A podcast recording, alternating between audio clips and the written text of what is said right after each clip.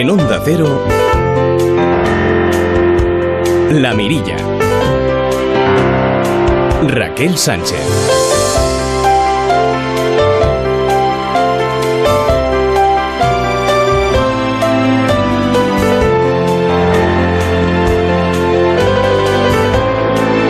¿Qué tal están amigos? Muy buenas noches. Feliz Navidad.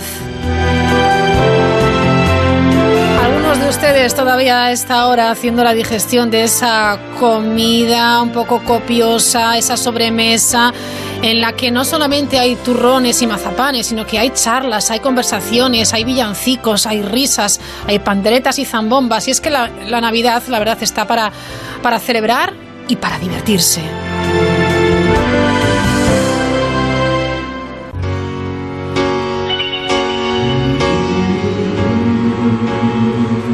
La Navidad está también para reencontrarse con aquellos que a lo mejor hace semanas, meses incluso años que no vemos, esos familiares, esos amigos que podemos por fin abrazar.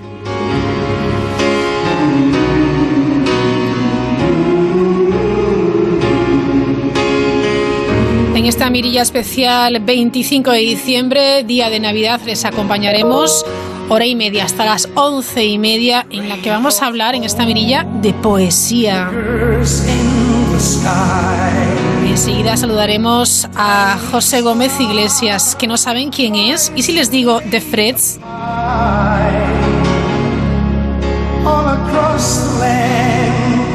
Hablaremos, como no, de arte. Volvemos la mirada al Museo del Prado y charlamos eh, con el responsable de esa maravillosa exposición de los dibujos de Goya.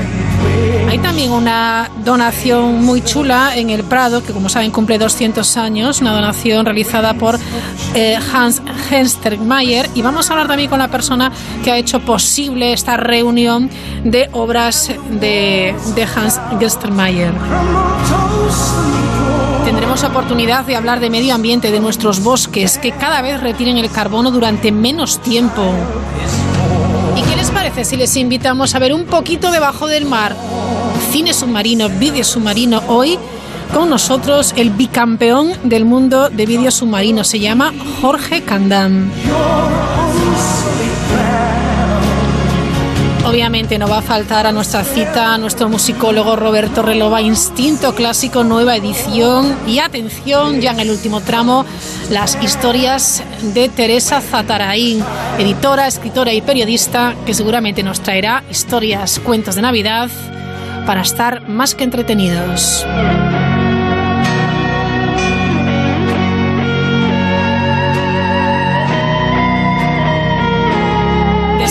Ya de antemano una feliz noche, comenzamos.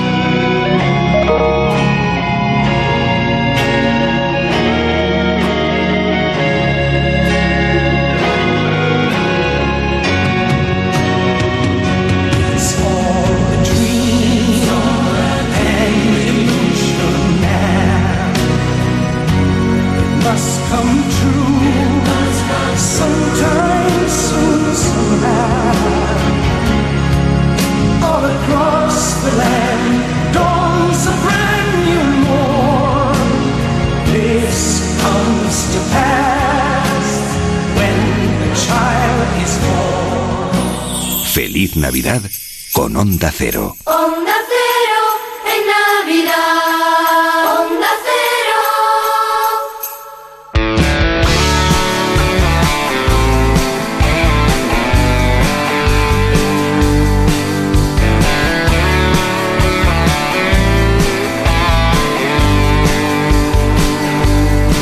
del norte como yo perdida, como todos duermen. Si quebrar ahora la tierra nos da igual. Los dos somos del mar, los dos somos la suerte de sentirnos diferente a los demás. Yo creo que él mismo no podía imaginar que iba a escribir eh, para tal cantidad de gente. Ya libros, y eso que empezaba con pequeñas frases, que eran algo más que frases, que eran casi una filosofía de vida, o casi, bueno, pues el sentir en un momento concreto. Y llegaron los libros, casi sin querer, cuando abras el paracaídas, 1775 calles, historias de un náufrago hipocondríaco, con un casete y un bolivic, sempiterno, recordar contraseña y madre mía, incondicional. José, ¿cómo estás? ¿Bien? Pues muy bien, muy contento. No me extraña. De Freds, ese nombre que tecleaste porque eran las letras más próximas en el teclado, dijiste, total, nadie me va a leer. Efectivamente, eh, yo creo que si hubiera puesto cualquier otra cosa para que me leyera alguien, pues en plan el escritor, no sé qué, pues no hubiera sido lo mismo y no hubiera funcionado. Creo que las casualidades son, son importantes. Desde luego que sí. Bueno, el corazón me arde. Andrés Suárez. ¿Te gusta esta canción? Me gusta Andrés Suárez mucho y, y me gustan los artistas que empiezan desde muy abajo. Yo escuché a Andrés hace muchísimos años cuando casi no lo conocía nadie y lo veo ahora y me alegra mucho. Me Claro alegra mucho, sí. sí, sí. Bueno, y te ves al espejo y dices, hombre, yo esto todo no lo esperaba. Mm, No, pero bueno, eso es lo bonito también, que no te lo esperes. Yo Sí, creo que ¿verdad? si intentas forzar mucho algo, intentar que llegue algo, pues es como, no sé, como que ya no disfrutas lo mismo y aparte es como obligarlo casi, y eso no suele funcionar a mí, pues me gusta disfrutar las cosas y que vayan llegando en pequeñas dosis. Claro, en pequeñas dosis, no sé si ha sido una velocidad un poco vertiginosa según cómo se mire, ¿eh?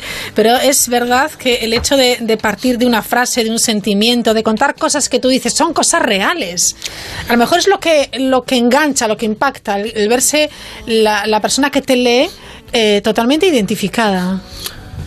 Yo creo que la clave fue que, que cuando empecé a escribir esas pequeñas frases o, o pildoritas, Sí. pues lo hacía porque me pasaban esas cosas y las compartía ahí y yo pensaba, bueno, eh, lo comparto aquí que total na- nadie lee, o sea que da lo mismo.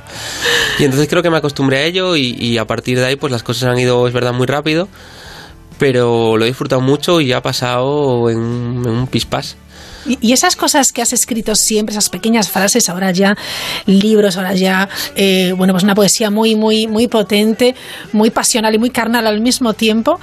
eh, el hecho de que quizás pienses que la escribes para que te lean, ¿ha cambiado algo? ¿Hay algún filtro o sigue siendo el mismo? No, el único filtro que hay es el, el del paso del tiempo. Evidentemente hay cosas que en mi primer libro escribía y ahora pues seguramente ya no me saldrían y cosas de los libros de ahora que antes pues Claro. serían implanteables.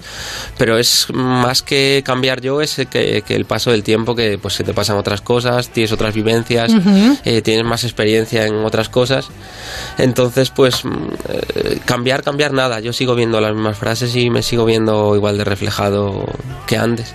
Frases que algunos llegan a tatuar en su propio cuerpo, en su propia piel. ¿Qué siente uno cuando ves tus frases tatuadas? Cuando vi la primera dije, ostras, Qué un- pasada, ¿no? Un tatuaje. Y luego pues empecé a ver que cada semana eran 20, 30, 40, 50 y decía, pero esto qué, qué pasa.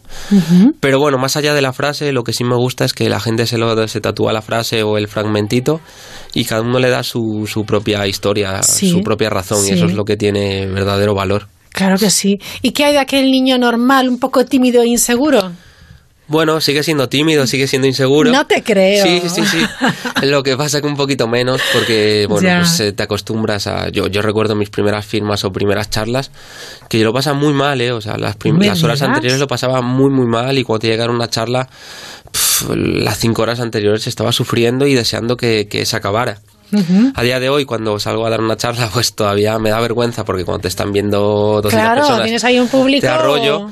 Pero ya estoy más acostumbrado y el cara a cara de las firmas pues ya es como el, pues el día a día también, eso me gusta y es diferente, pero claro, todavía impone, ¿no? Es chulo, de Freds, es chulo, ¿eh? Yo creo que eh, es una de las cosas más bonitas el, el- el ver que lo que tú haces le sirve a otros. Me parece algo maravilloso. Eh, Es todo, es, Es todo, todo, porque sí. al final, luego el libro, mis textos te pueden gustar más o menos, pero soy consciente de que haya gente que le han servido, le han ayudado, pues me escriben, me lo cuentan. Y luego, pues eh, dejando a un lado que haya gente que no le guste, que no lo soporte, que lo odie, que, que lo que tú quieras, solo con que haya pues unas personas, bueno, que son miles, pero con que hubiera dos o tres personas que, que le hubiera servido para algo, pues el objetivo estaba cumplido. Y luego me da igual si a alguien le Sí. gusta o no le gusta, si le parece sencillo, simple o lo que quieras, que me da igual. Simplemente con que, con que le sirva a alguien, pues el objetivo está cumplido. Pero ¿no te dan escalofríos cuando te dicen la- las cifras de libros vendidos? Dices, wow, madre mía. Es que, claro, yo parto de la base que cuando salió el primer libro era una editorial pequeñísima. Eh, me dijeron que iba a sacar 500 ejemplares y que a ver qué pasaba. Y mi primer "Bu- pensamiento bueno, era, pues pues, a a ver, ver, si ¿no?". se lo compran mis amigos y, y mis- y mi familia, pues objetivo cumplido, porque al fin y al cabo, bueno, pasaría el tiempo y tendría un libro que, que estaría ahí para, para siempre.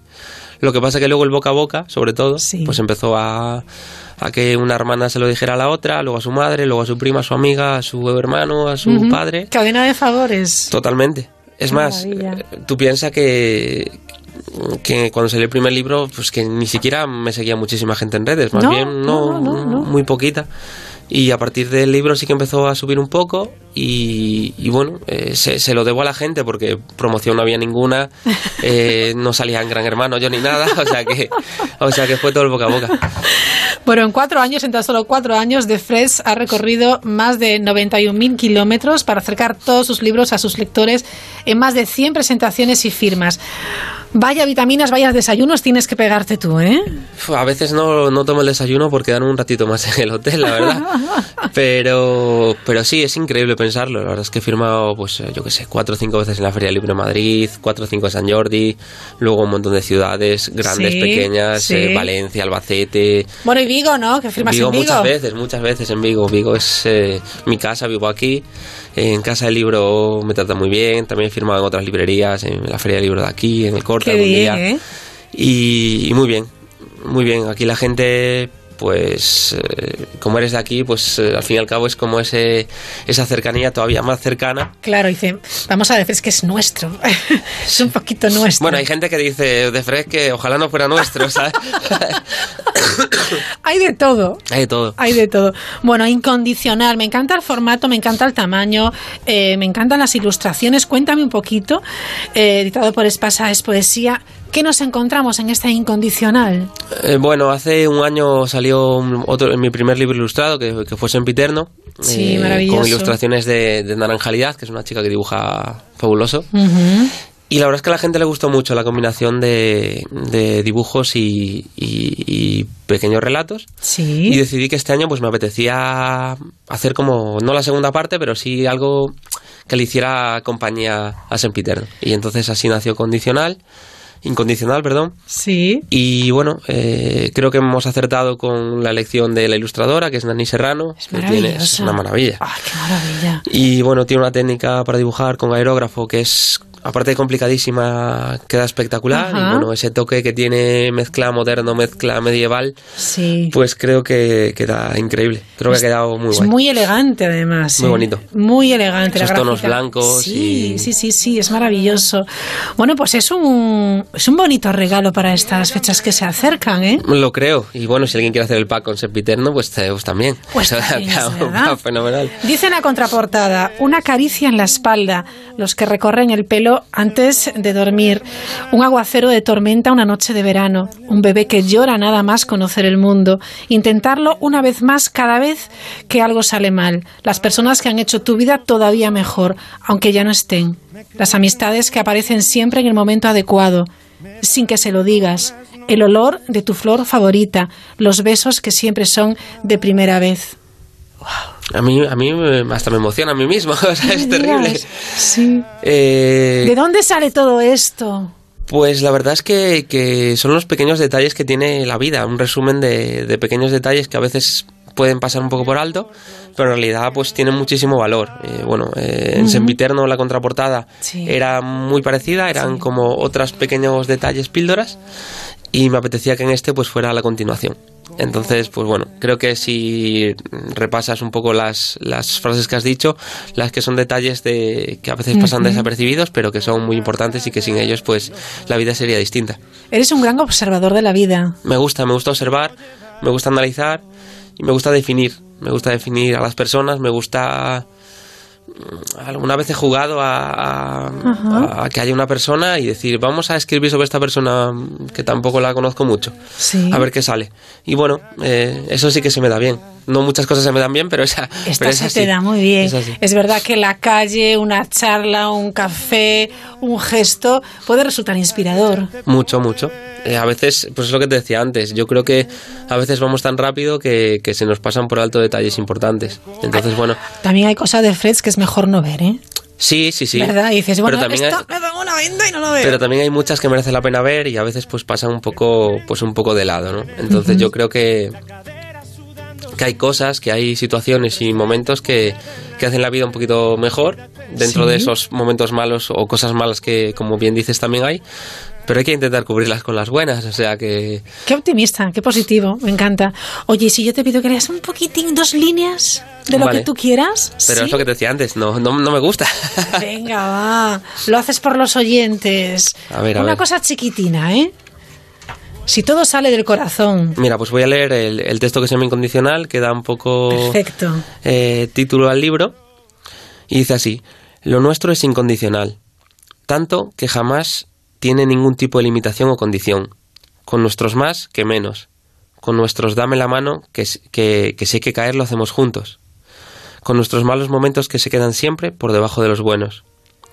Dos personas que dan un paseo sin límite de tiempo por la orilla de los sueños. Cuando se acaba uno, comienzan otro y así hasta hacerlo eterno. Una palabra que contiene dentro todas las ilusiones que unen a dos personas. Qué bonito. José de Freds, muchísimas gracias Muchas gracias a por vosotros. este regalo que sé que te, te ha costado un poquito, pero me encanta porque además eh, lo que escribes es como eres y como eres es esa mirada y esa sonrisa que tienes, que espero que no la pierdas nunca, ¿eh? A ver, a ver, eso fue el- el- el- los brackets que, que siguieron, que no estuvieran tan torcidos como el primer libro. Pero es verdad que, que lo de leer me, me cuesta un poco porque siempre me ha costado. Creo que mis textos, más que para leerlos en alto, son para que la gente los lea en su sofá, en su cama, en su habitación y le dé su propio... Y le acompañen Sí, hacia adentro. yo creo que, que leerlos yo, bueno, eh, son míos y evidentemente pues me, me gusta, pero me cuesta porque tampoco lo hago bien. Entonces, Leerlos tú es lo más bonito que has hecho en esta entrevista, así que te lo agradezco un montón. Muchas de gracias. Y muchísima suerte. muchas gracias. Gracias. Cuando queráis. Dices que lo nuestro no era lo que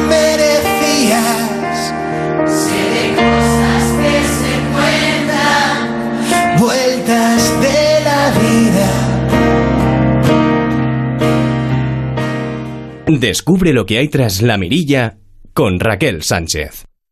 ¿Conoces Repsol Autogás? Es el carburante alternativo con mínimas emisiones que garantiza la etiqueta Eco. Ahora adapta tu vehículo a Autogás y te regalamos 350 euros de carburante Repsol Autogás para que empieces a disfrutar de todas sus ventajas. Además, cuentas con la red de estaciones de servicio Repsol más amplia de España para que te muevas sin límites. Infórmate en Repsol.es. Mi hijo Carlos es sordo. Ayer hablé con él y parece que le está costando hacerse al nuevo trabajo. Vamos, que se le está haciendo duro. Y yo soy su madre. No le voy a engañar. Así que le dije, pues claro que es duro. ¿Qué esperabas? Es Silicon Valley. ¿Y cuántas personas llegan a Silicon Valley? Pues los que están más preparados. Como tú, Carlos.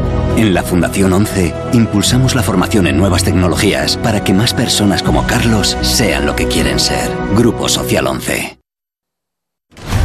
Nuestros oyentes ya han llenado las salas para el preestreno de Richard Jewell el próximo 26 de diciembre. Hay una bomba en el Centennial Park. Tienen 30 minutos. Gracias por participar desde ondacero.es. Y recuerda, la película Richard Jewell, dirigida por Clint Eastwood, llega a los cines el 1 de enero. El ático tiene un diagnóstico muy positivo. La alta concentración de espacio y luminosidad corroboran que se encuentra en un estado totalmente saludable. Quizá una pequeña intervención para quitar la pintura y está listo para darle el alta. Ana es doctora y sabe de medicina, pero no de vender casas. Por eso, si tú quieres vender la tuya, elige la opción más rápida y profesional con Gilmar. 900-121-900. Y tranquilo, eh, que no se puede saber de todo. ¡Liquidación total final de año en Ocasión Plus! ¡Más de 3.000 coches con descuentos y ahorro de hasta el 20%! Compra tu utilitario berlina todoterreno o familiar con el descuento más brutal del año. Ocasión Plus. Liquidación total solo hasta final de año. Siete centros en Madrid. Visita ocasiónplus.com y localiza tu centro más cercano. Ocasión Plus. Abierto sábados mañana y tarde y domingos mañana. ¿Cómo es que a usted no le regalan nunca una cesta de Navidad? En Muebles Adama, por la compra de uno de nuestros artículos seleccionados, le regalamos una cesta de Navidad con jamón incluido. Muebles, colchones, sofás, los mejores precios de Madrid en Muebles Adama. Calle General Ricardo 190 o mueblesadama.com.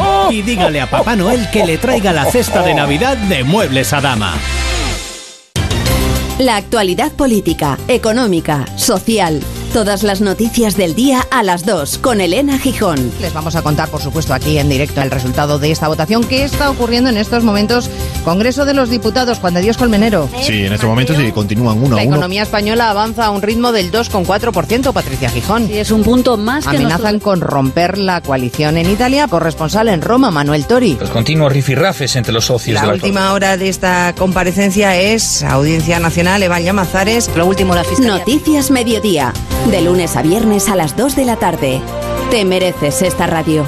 Onda Cero. Tu radio.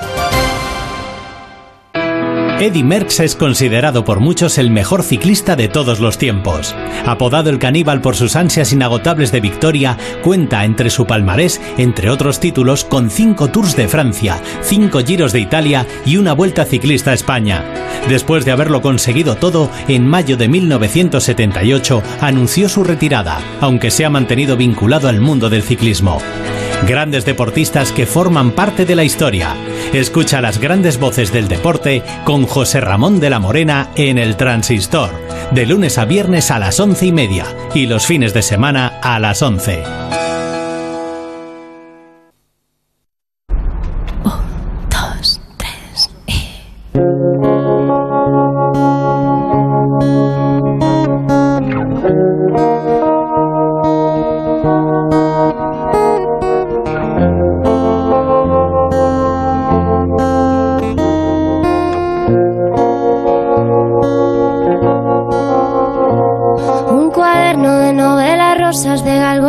De letras y notas.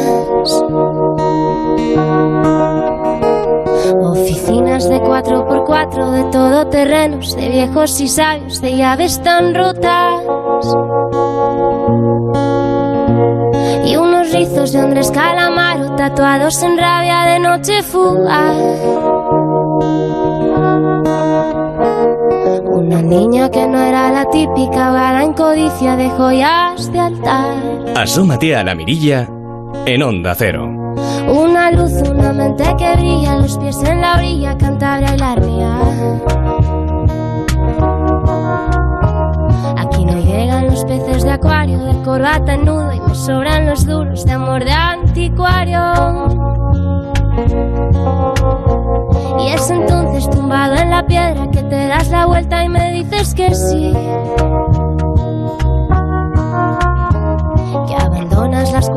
Las mil y una redes para ser feliz. Será verdad que no aguantas mis mañanas, mis miedos cuando nadie nos daba la razón. Y será verdad que se me han quitado las ganas de estirarte la falda. No llames la atención y sentada en el salón olvidé que solo soy una en. Continuamos eh, eh, adentrándonos en el Museo del Prado este año, ya saben, súper especial y nos detenemos en una gran exposición que es el resultado de los trabajos realizados para elaborar un nuevo catálogo razonado de los dibujos de Goya. Goya, dibujos, solo la voluntad me sobra. Saludamos a José Manuel Matilla. Hola José Manuel, buenas noches. Hola, buenas noches. Jefe de conservación de dibujos y estampas del Museo del Prado y Manuel Amena. Vaya exposición, ¿eh? Vaya, vaya delicia. Bueno, es una exposición de esas que se dan una vez en la vida y la verdad es que no solo en mi vida, sino creo que en la de muchos, ¿no? Es la más grande exposición de dibujos de, Ro- de Goya Sí. que se ha realizado, de la que al menos tenemos constancia y, y que será difícil volver a reunir un número tan elevado. Efectivamente, es una ocasión única, irrepetible. Más de 300 de los dibujos de, de Goya. ¿De dónde proceden, José Manuel? Pues eh, muchísimos eh, proceden de la colección del Museo del Prado, que conservamos la mayor colección de dibujos de Goya, aproximadamente la mitad de los conocidos de su producción, en torno a 500, y luego proceden de distintas colecciones eh, nacionales e internacionales, tanto públicas como privadas, de Estados Unidos, Alemania, eh, Francia, Reino Unido. Bueno, eh, se ha hecho un esfuerzo para traer 80 obras de, de- de- de fuera del Museo del Prado que completen un poco nuestra colección también. Claro, supongo que habrá sido un trabajo complicado, arduo, ¿no? Bueno, es un trabajo de años que Sí. no es solo de los que lo hacemos ahora, sino también de todos los que anteriormente han trabajado en el Museo del Prado, ¿no? Con los dibujos, estudiándolos, conservándolos y que nos permiten hoy en día hacer esto. Pero sí, la verdad es que ha sido un esfuerzo grande, aunque la verdad es que en el Museo del Prado trabajar es fácil porque, bueno, pues eh, tenemos eh, eh, una extraordinaria colección que nos permite un poco pues articular eh, un recorrido temático como el que hemos hecho o, o rellenar prácticamente toda la cronología de la obra de Goya. Y usted que ha visto tantas veces los dibujos de Goya, ¿se cansa de verlos? Porque a mí me parece que podría estar toda la vida contemplándolos. Efectivamente, uno no se cansa. Si alguien dijera que se cansa, yo creo que no merecería seguir aquí. Eh, tendría que buscar otro trabajo. Seguro. Y, y afortunadamente no solo no es que no me canse, sino que me sigo emocionando, que eso es lo fundamental, ¿no? Que, que todavía eh, te emociones viendo dibujos que has visto muchas veces, pero que es que Goya siempre vas descubriendo cosas nuevas. Es cierto, Goya tiene algo realmente especial que en el público, en, eh, en el observador, eh, yo creo que cada vez que, se enfrenta a una de sus obras, a uno de sus dibujos, por ejemplo, descubre algo nuevo, ve un gesto nuevo, una, no sé, una postura nueva, una inclinación, un rasgo, un trazado que le lleva a ver algo más, ¿no? Claro, es que eh, no solo vemos eh, las imágenes que están allí plasmadas, sino que también eh, comprendemos ¿no? y empatizamos con los sentimientos que están allí mostrados, ¿no? porque es una de las cosas de Goya que eh, es un artista contemporáneo, en el fondo, es decir, aunque vemos una imagen de algo que pudo ocurrir o en lo que Goya se inspiró eh, a finales del siglo XVIII, eh, sin embargo lo que estamos viendo es algo tan esencial, es tan actual, que de alguna manera pues eh, estamos percibiendo la idea eh, universal que hay detrás de, de esa imagen. Y entonces pues claro de, nuestro estado de ánimo las preocupaciones cotidianas eh, lo que hayamos leído en la prensa ese día a continuación vemos una Ujú. imagen de Goya y rápidamente empezamos a asociar ¿no? Claro, salvando las distancias, era como la viñeta de la época, porque veías perfectamente lo que estaba pasando, lo que pasaba por, por, por la cabeza de Goya, ¿no? Según que... Bueno, era, era mucho más que eso, porque Sí. yo creo que no, Goya no era un cronista. Ajá. Goya era alguien que a partir de la realidad y a partir de su propia fantasía transforma todo, eh, es una batidora y, y lo que surge de allí son eh, universales, ¿no? Sí. Eh, son ideas permanentes, ¿no? No, no, no es algo que acabe eh, cuando acaba la actualidad, sino que pervive, trasciende, efectivamente. La verdad es que un absoluto genio que ahora podemos contemplar en el, en el Museo del Prado con esta, con esta exposición increíble. Solo la voluntad me sobra. ¿Y eso?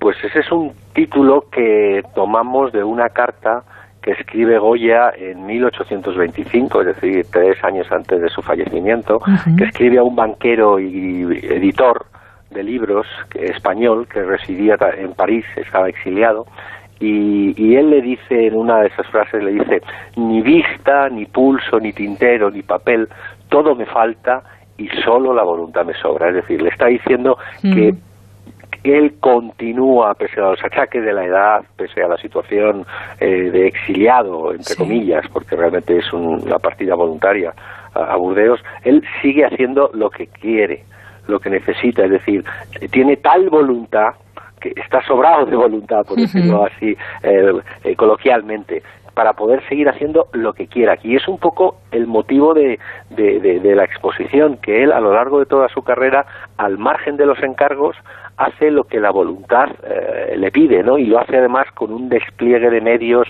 de ideas eh, que trasciende incluso lo que podría ser asumible en un ser humano. Es decir, eh, está tan eh, fuera de, de, de, de los márgenes de su época, tan fuera de los márgenes de los artistas de su momento, que bueno, es eh, va sobrado, como diríamos eh, coloquialmente. ¿no? ¿Era un hombre valiente?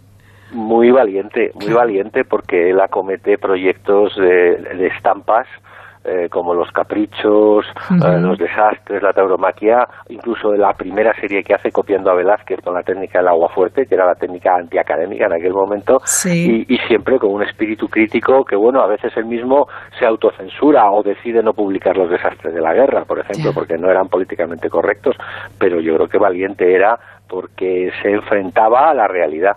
Ajá.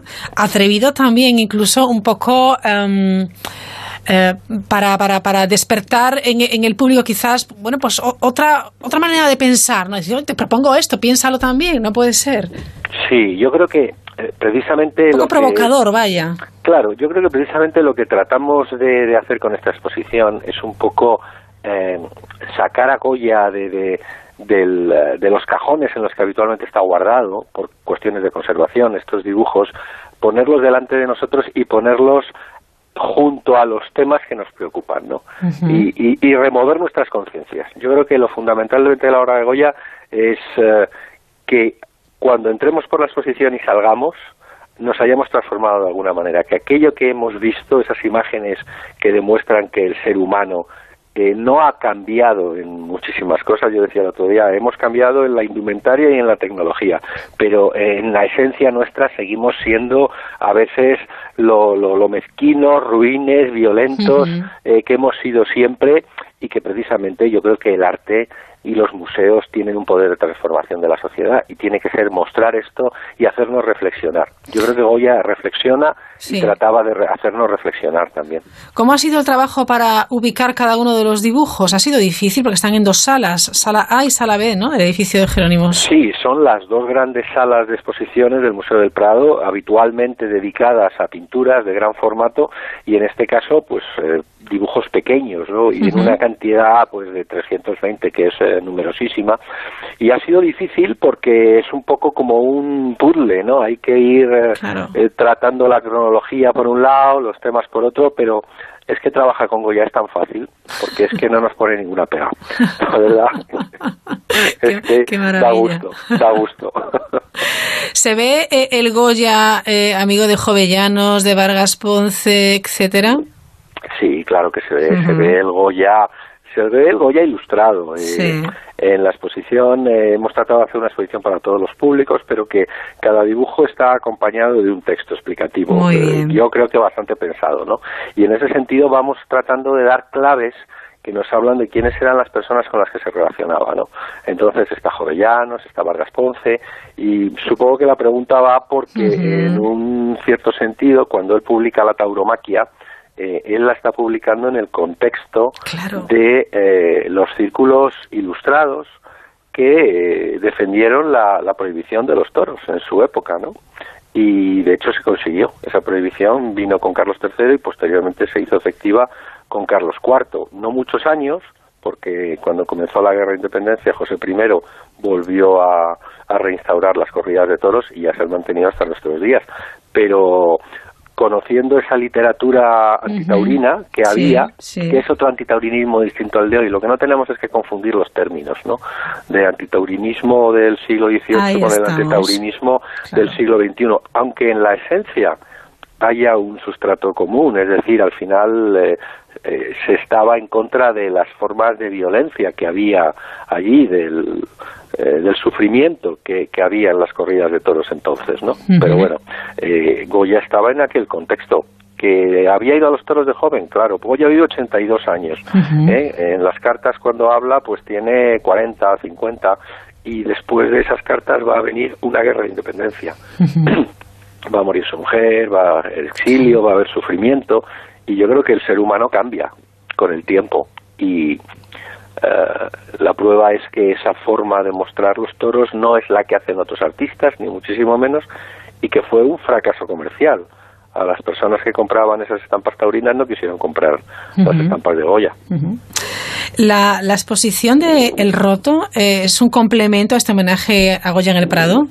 Pues eh, surgió de forma independiente. Esto ha sido una casualidad que al final hayan coincidido en el tiempo, porque al Roto eh, se le invitó a desarrollar un proyecto de forma libre y el resultado ha sido que ha coincidido con Goya, sin que él supiera que Vaya. nosotros estábamos trabajando en la exposición de Goya, pero al final eh, la forma de, de- de entender el arte, porque yo creo que hay que hablar del arte o del pensamiento del, del roto, pues encontró en Goya, en las pinturas de las salas y en las estampas y en los dibujos, encontró un motivo de, de- de inspiración, una forma de revisitar eh, la esencia humana y ha coincidido. Está en el claustro, está la- la- los dibujos del roto y abajo en las salas, casi como las raíces de su obra, están los dibujos de Goya. Entonces, bueno, ha sido una coincidencia y yo creo que muy afortunada. Y tanto que sí, la verdad es que eh, marida muy bien. Sí, estupendamente. ¿Verdad? ¿Verdad? Sí, sí, es- tenemos además en, hay una hay juegos visuales, ¿no? Sí. En, en la, el título y, y- y retóricos, ¿no? El título se llama No se puede mirar, la exposición del roto, que es el título de un dibujo de Goya que está justamente debajo de donde están, pero exactamente debajo, en la exacta vertical, como digo yo. Y, y la imagen que hemos utilizado de portada son unos búhos posados Sí. en unas ramas, ¿no? Sí. Bueno, pues casi es esa idea de eh, los que miran eh, que son los del roto están arriba y en las raíces eh, está eh, Goya. Bueno, yo creo que la gente se lo puede pasar bien viendo esas relaciones. Seguro. Delante de qué dibujo de Goya el señor Matilla se queda eh, abstraído. Yo diría que delante de todos, pero si tengo que decir uno, me fijaría en el último dibujo de la exposición, que se titula Aún aprendo y que muestra a un hombre muy mayor, barbado, con una larga cabellera blanca, saliendo de la oscuridad y andando despacito con unos bastones, ¿no? Eh, pero con el título Aún aprendo, ¿no? Sigue avanzando pese a la edad. Y yo creo que es el, es el lema de Goya, ¿no? El Aún aprendo, toda su vida siguió aprendiendo, pero que es algo más que el lema de Goya. Yo creo que tiene que ser el lema, pues, de todo el mundo, ¿no? Porque decir, tenemos que aprender día a día, aún aprendo pese a los achaques y, y bueno, y lo que decía un poco al principio, transformarnos, ¿no? A lo largo de nuestra vida. Tratar de ser mejores. Yo creo que con eso uf, me cons- me conformaría. Hombre, y tanto, todos firmábamos por eso, la verdad, tal y como están las cosas. bueno, se puede eh, visitar esta gran exposición increíble, única e irrepetible, con estos dibujos de, de Goya, hasta febrero de 2020, me parece, ¿no? Hasta el 16 de febrero, sí, además fecha absolutamente improrrogable porque los dibujos solo pueden estar expuestos tres meses, eh, en este caso, y, y- y es la única ocasión de verlo, desde luego. O sea, nos anima 100%. Pero 100%, yo diría casi que tiene que ser obligatorio. ¿Verdad que sí? Sí, sí, yo creo que sería, esta es, esta es de las exposiciones, y no lo digo por, por afán de, de hacer propaganda, que yo creo que no lo necesita Sí. Goya, sino porque creo que es una oportunidad única de poder disfrutar, eh, sobre todo disfrutar. Yo creo que, que particularmente eh, eh, sale uno asombrado de ver cómo, cómo dibujaba Goya y, y cómo decía las cosas y qué es lo que nos contaba y es emocionante. Y yo creo que una exposición te emocione, pues me parece pues algo que no merece la pena ser eh, olvidado, ¿no? Eso es arte. Pues José Manuel Matilla, jefe de conservación de dibujos y estampas del Museo del Prado, y Manuela Mena, gracias por acompañarnos. Eh, apuntamos, por supuesto, en nuestro calendario, eh, sin duda, esta visita al Museo del Prado por muchas, eh, por muchos motivos, pero hoy sobre todo por este Goya dibujo solo la voluntad me sobra porque es imprescindible. Muchísimas gracias y enhorabuena por este trabajo. Pues muchas gracias a ustedes. Un abrazo. Un abrazo.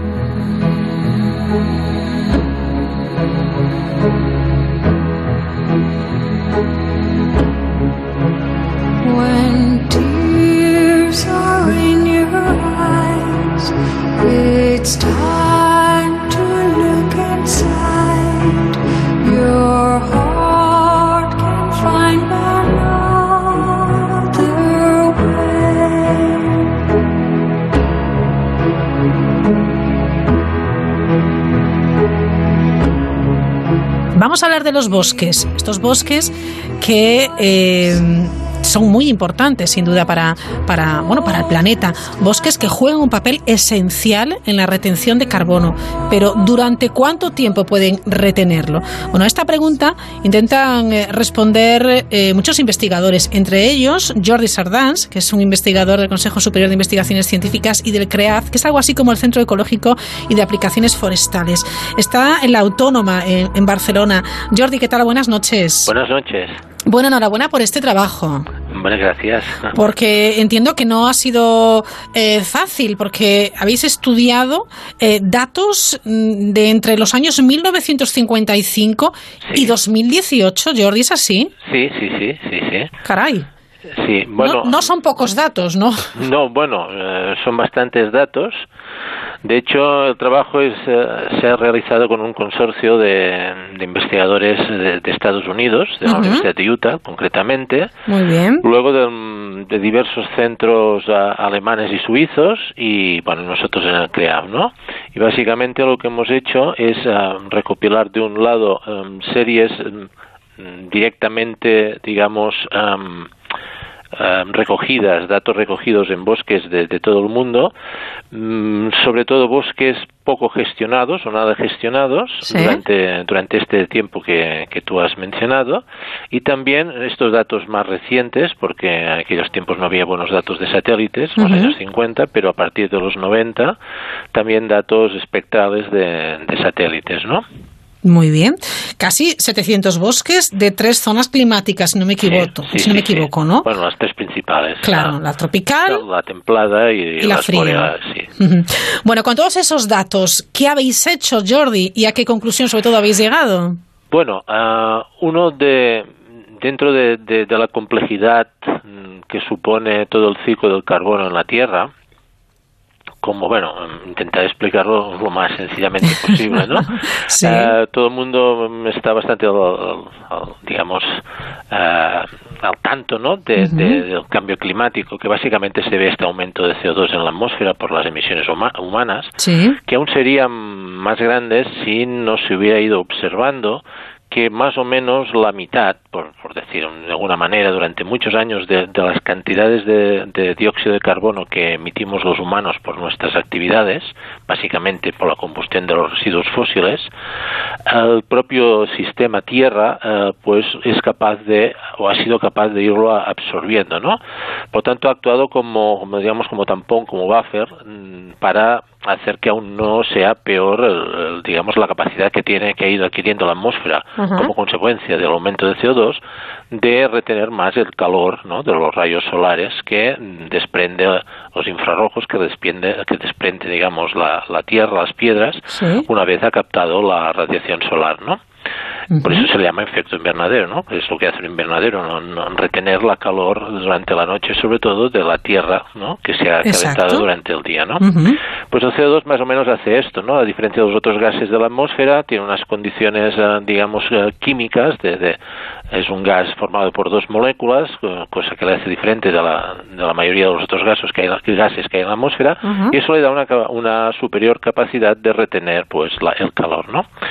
Este habría aumentado pues aún más, pues si no fuera por el papel, sobre todo, aunque la gente pueda pensar eh, en los mares, sobre todo sería en, eh, en los continentes, ¿no? Los continentes se ha visto que a diferencia de los mares, que en el fondo, aunque haya mucha agua, son un gran desierto, ¿no? Porque eh, grandes superficies de los mares prácticamente no tienen producción porque les faltan nutrientes. Sí. Entonces, eh, son los ecosistemas terrestres los que más o menos hacen el 60 o 70% de la producción neta del planeta cada año, ¿no? Entonces, dentro de, de los ecosistemas terrestres, los bosques tienen un papel muy relevante, ¿no? En este trabajo lo que hemos constatado es que durante este periodo, y resumiendo, la capacidad esta que tienen los bosques de actuar de sumidero de, de carbono, ¿no? Y ayudar, pues, a, a rebajar, ¿no? Un poco, retirar carbono cada año del que nosotros emitimos, Ajá, esa función de pulmón que se ese dice. ¿no? pulmón de, de- sí de pulmón de, de- de absorber Sí. y de retenerlo en forma en forma digamos de biomasa en forma de madera forma de hojas mm, que están básicamente formadas por carbono no Eh, eh, ha ido digamos eh, a nivel de los bosques decreciendo a nivel global no hay hay digamos, excepciones, pero si hacemos el cómputo glo- global basado, pues esto, en, dado- en datos de satélite y en estos datos de estas centenares de, de distintos sitios que han estado monitorizados durante este periodo, lo que se ve pues que el tiempo de retención del carbono pues ha disminuido. Y esto se debe básicamente que aunque los bosques mm, puedan crecer, hay árboles que crecen, ha habido un aumento de mortalidad, con lo cual, con, con lo cual pues al morir el árbol lentamente se descompone y vuelve a emitir el dióxido de carbono. Claro, esto no es una buena noticia porque mm, parece que ha ido incrementando y podríamos decir no, no hemos, mm, digamos, los mecanismos no están, ah, ¿por qué ha pasado esto, no? No, no lo esclarecemos en este trabajo, si bien Ujú. en otros trabajos que también estamos relacionando esto vendría, mm, vendría asociado eh, pues porque en muchas zonas pues ha habido aumento de, de la sequía, de los, de los eh, extremos, clima- los eventos climáticos extremos, ¿no? Con todo el daño que esto compone, supone, hay desequilibrios nutricionales, porque aunque pongamos más eh, CO2 en la atmósfera que ayuda a crecer más los árboles, si les falta nitrógeno, les falta fósforo, eh, potasio, etcétera, pues eh, también les limita, tiene una, Sí. tiene una capacidad tope, ¿no? Para ir produciendo, Sí. pues todo esto parece que eh, los, la, el resumen sería que la capacidad de los bosques de, como han hecho hasta ahora, de, de ayudarnos, ¿no? a absorber eh, parte del CO2 que emitimos, pues no desaparece, pero eh, tendría una tendencia pues a ir eh, decreciendo. Claro, esto no es una buena noticia. Hombre, es un problemón, Jordi. Sí, sí. Y tanto, o sea que tenemos menos bosques y bosques de menos calidad. Bueno, no, bosque- menos bosques a superficie forestal. Bueno, esto hay una controversia porque Sí. eh, en otros trabajos lo hemos estado mirando con datos mundiales y ni las, eh, digamos, organizaciones gubernamentales como la FAO o, otros trabajos independientes no se acaban de poner de acuerdo si la superficie a nivel global total forestal ha aumentado o ha disminuido. De todas maneras, no bueno, ha... si echamos una un vista a este verano y vemos lo que ha pasado en Amazonas, por ejemplo, Sí, la cuestión es que mm, haya aumentado un poco. Estaríamos hablando de alrededor una superficie forestal de 40 millones de kilómetros cuadrados. Ahí estaríamos entre 38, más menos, entre 38 y 42, ¿no? Son las cifras que más o menos se barajan. Eh, esto supone, para que la gente se haga una idea, unas eh, pues mm, 80 veces la superficie del Estado español, en números redondos. Y eh, lo que pasa es que, claro, eh, no todos los bosques son iguales, ¿no? Los bosques tropicales tienen una capacidad de, de almacenaje de carbono mucho mayor que los bosques mediterráneos o incluso que la mayor parte de bosques eh, boreales, ¿no? Aparte de albergar mucha más diversidad, esto sería otro otro tema, pero a nivel de capacidad de, de ser un almacén de carbono es superior, ¿no? Entonces no es lo mismo perder un kilómetro cuadrado, por decirlo así, de la selva amazónica que perder, pues, un kilómetro cuadrado de, de pino blanco, pues, no sé, en, en, Sí, claro. en, en el Prado, ¿no? Claro. No, mm, no es mínima, es una escala de dimensión superior, ¿no? Entonces, lo que sí que es seguro es que mientras en la zona eh, templada en ciertas partes por el abandono de los campos, etcétera, pues ha aumentado la superficie forestal, pero por otro lado en los países tropicales ha disminuido y en sitios donde mm, no se habla mucho, digamos, no, no están tanto, no son tan mediáticos como podríamos poner la isla, la isla de Borneo, Sí. el- el- la deforestación ha sido espectacular en las últimas décadas, ¿no? Entonces, eh, claro, mm, aunque la superficie forestal global se mantenga más o menos eh, subiendo, bajando un poco, eh, lo que es seguro es que eh, se ha ido sustituyendo, por decirlo así, un tipo de bosque mm, más rico, con más capacidad de, de almacenaje de carbono y además con un control sobre el clima global mucho más grande, como son los bosques tropicales, que no los bosques templados, ¿no? Se habla de una disminución mm, cada año eh, de entre el 0,2 y 0,3%, si no me equivoco, ¿no? De Eh, eh, eh, la, la disminución del, entre el 0,2 y el 0,3 en los tiempos de residencia de carbono en los bosques, ah, sí, ¿no? sí, sí, sí, pero esto sería, sí, la, exacto, sí. El, el dato. Eh, claro, eh, visto así parece poquísimo, pero no lo es. Sí, esto es una mediana ah, hecha a lo largo de estos años, Sí. buscando más o menos un promedio ah, comparable. Bueno, mm, no- la gravedad es bueno, la gravedad eh, lo preocupante Sí eh, crea tendencia. sería es que, es que es una tendencia más en contra pues de que nos puede ayudar Sí. que nos ha ido ayudando y un digamos un, un aliado entre comillas que nos da la naturaleza no. Mm, pues está flaqueando O sea que hay que ponerse las pilas. Hay, algo hay que hacer, Jordi. Sí, sí, bueno, lo que habría que hacer es intentar emitir menos CO2, ¿no? Y eso nos, nos quitaría, nos, vamos, el nudo- nos aflojaría el nudo de la corbata, ¿no? Por Ajá, decirlo así. ajá. Y bueno, no es tampoco, también depende de las políticas, de las cuestiones eh, que se hagan en los países. Lo que pasa que en los países tropicales ya sabemos que hay una expansión demográfica, una presión sobre los recursos muy grande, no sé, Brasil, Indonesia, y es, es difícil, claro, luchar contra esto, sí. Claro, aquí es un trabajo de, de todos los gobiernos, porque mucho hablamos de, de la bueno de, de- la investigación, de la labor de los científicos, que hacéis un trabajo magnífico, pero es que luego hay que tomar medidas. Hay que tomar medidas. Sí, sí, claro, pero esto no está, no está en nuestras manos, ¿no? Aquí se intenta solo, a ver, tampoco... Exponer, ¿no? Sí, Sí. es, es un dato más, no es mm, el, el fin del mundo ni mucho menos. ¿no? Pero eh, mirando mm, objetivamente, ¿no? El problema, aumento del CO2 eh, por, la- por las nuestras emisiones.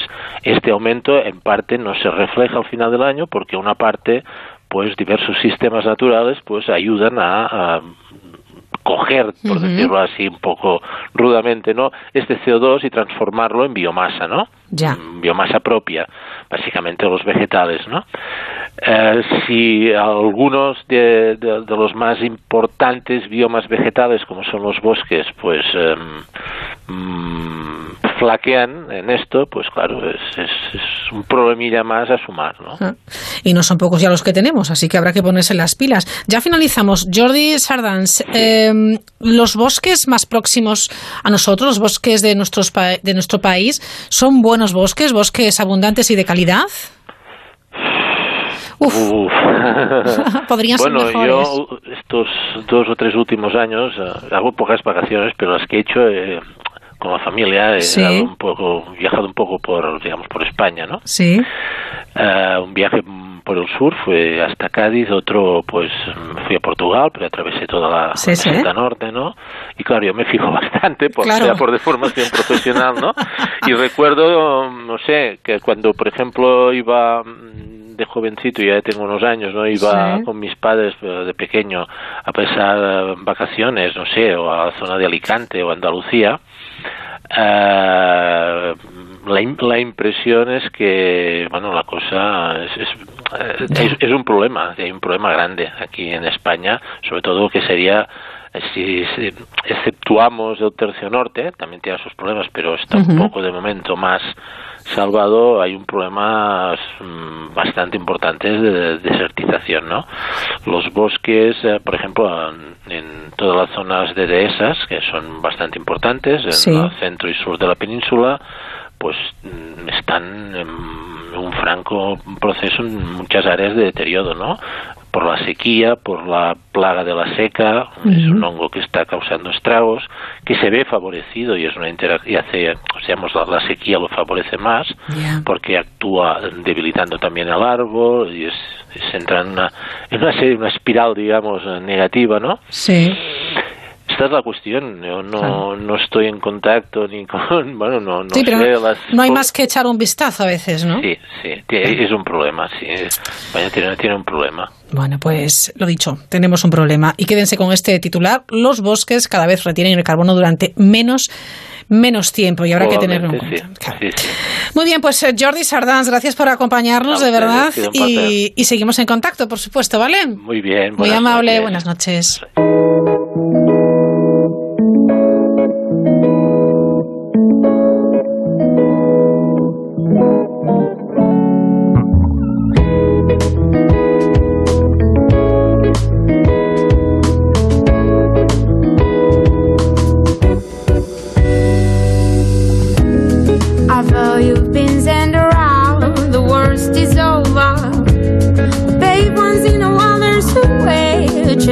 further, so maybe you just went wrong on these. Cause I'm not here to forget and neither to forgive the pain caused is now. But you were meant to be my friend, and instead you ruined my trust. Oh, really do.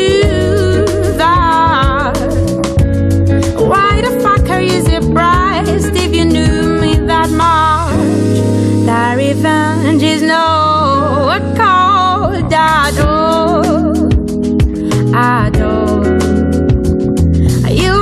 Es la música de María Igeu. Esta veinteañera sevillana, dicen que es una de las voces revelaciones de este año en el panorama nacional.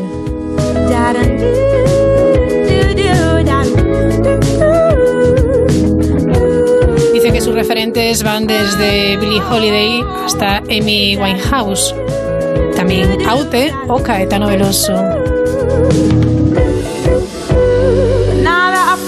Tiene esa mirada muy personal, tiene muchísimas eh, sutilezas, una voz maravillosa que se clava en la memoria, ¿verdad?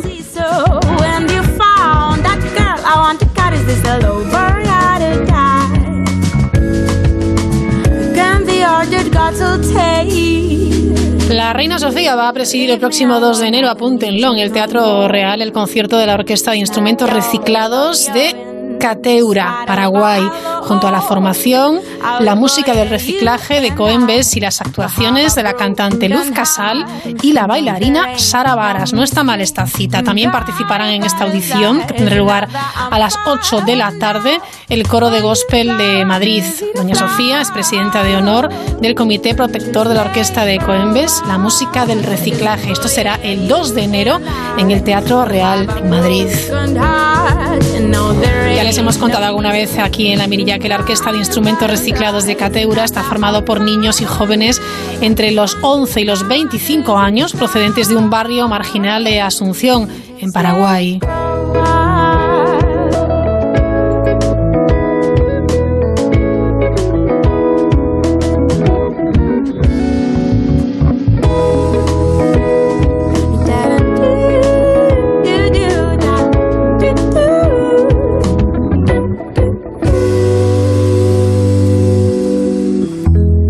Llegamos así casi casi a las 10, a la vuelta volvemos para charlar con un supercampeón. Es Jorge Candán, es bicampeón del mundo del vídeo submarino. Onda Cero en Navidad. Onda Cero. Feliz Navidad. Esta Navidad, los tecnoprecios del corte inglés te hacen el primer regalo. Un descuento adicional del 15% en una selección de robots aspiradores Rumba y Robot por compra superior a 20 euros en Hipercor o Supermercado El Corte Inglés. El Rumba 676 que cuesta 349 euros se queda con tu ticket descuento en 199,75. Consulta condiciones en Hipercor y El Corte Inglés hasta el 31 de diciembre. Dicen que la única obligación que tenemos en esta tierra es hacer realidad nuestros sueños. El de Ramón Bilbao fue crear un vino con carácter propio capaz de saltar generaciones. Hoy, ese sueño sigue vivo en cada botella de Ramón Bilbao. ¿Te atreves a descubrirlo? Bodegas Ramón Bilbao. El viaje comienza aquí. Este año regala contenidos originales exclusivos, los mejores programas para verlos antes que nadie y las mejores series de siempre. Y sin publicidad. Esta Navidad regala a 3 Player Premium. Hola, cariño. ¿Qué haces con el ordenador? Mirando lo de la alarma, que hay que cerrarlo ya. En nada nos vamos de vacaciones. Pero nos va a dar tiempo instalarla antes de irnos. Sí, sí, mira, en la web de Securitas Direct lo puedes calcular online y te la instalan el mismo día. En Securitas Direct protegemos lo que más importa. Llama ahora al 945 45 45 o calcula online en securitasdirect.es. Recuerda, 945 45 45. Este viernes. Conoceremos quién se convertirá en la mejor voz kids de nuestro país. No está mal, ¿eh? Y yo tengo que ganar la voz con él este año. La gran final de La Voz Kids. El viernes a las 10 de la noche en Antena 3. La rentabilidad del alquiler se llama Alquiler Seguro, única empresa que garantiza el cobro puntual de las rentas el día 5 de cada mes. Alquiler Seguro. Llama ahora 902 37 57 77. Alquiler Seguro. Protección a propietarios 902 37 57 77. Este año regala contenidos originales exclusivos, los mejores programas para verlos antes que nadie y las mejores series de siempre. Y sin publicidad. Esta Navidad regala a 3 Player Premium. En Securitas Direct La seguridad de las personas es nuestra prioridad. Por eso innovamos y desarrollamos continuamente la última tecnología para que todos nuestros clientes se sientan cada día más seguros. Hoy estamos orgullosos de presentaros Guardián, que nos permite proteger a las personas también cuando están fuera de casa. Porque si vas con Guardián, no estás solo. Contrátalo con tu alarma en el 945 45 45. Dicen que la única obligación que tenemos en esta tierra es hacer realidad nuestros sueños. El de Ramón Bilbao fue crear un vino con carácter propio capaz de saltar generaciones. Hoy, ese sueño sigue vivo en cada botella de Ramón Bilbao. ¿Te atreves a descubrirlo? Bodegas Ramón Bilbao. El viaje comienza aquí. Oye, taladro, ¿cómo llevas tú lo de Reyes? Pues fantaseando con que me regalen a un manitas. Así me convertiría en su mano derecha. Todas las herramientas igual, aspirando a ser el regalo perfecto de alguien. Ven al Leroy Merlin y descubre las mejores ofertas en herramientas hasta el 7 de enero. Leroy Merlin, da vida a tus ideas.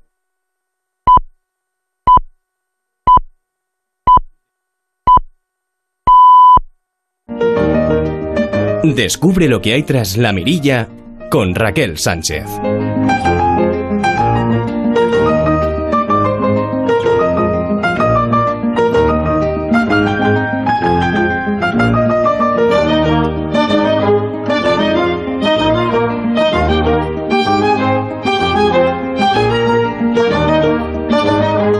El documental, eh, el vídeo submarino se, se titula El Retorno y ha sido el trabajo premiado eh, en este certamen en el Campeonato Mundial de Cine Submarino. Su autor es Jorge Candam, no solamente él. Jorge, ¿qué tal? ¿Cómo estás? Enhorabuena. Eh, muchas gracias. Bueno, este trabajo es impresionante. Es impresionante, estarás contento. Sí, la verdad muy contentos. Fue un trabajo duro, ¿no? Toda la preparación, porque aunque este tipo de concursos se realizan en apenas dos días, hay mucho trabajo anterior, ¿no? Ujú. Y la verdad el, el fruto se consiguió gracias a todo ese trabajo anterior, ¿no? Eh, haber conseguido cuadrar y estar preparado para todos eh, las posi- los posibles cambios, ¿no? Dentro de, de lo que es grabar fauna marina, que siempre es impredecible. Claro. Y, y todos esos preparativos, ese trabajo anterior fue lo que, lo que nos ayudó a conseguir el premio. ¿no? Bueno, un premio increíble, maravilloso, se lo recomiendo eh, mm, si tienen oportunidad de, de visionarlo que lo hagan.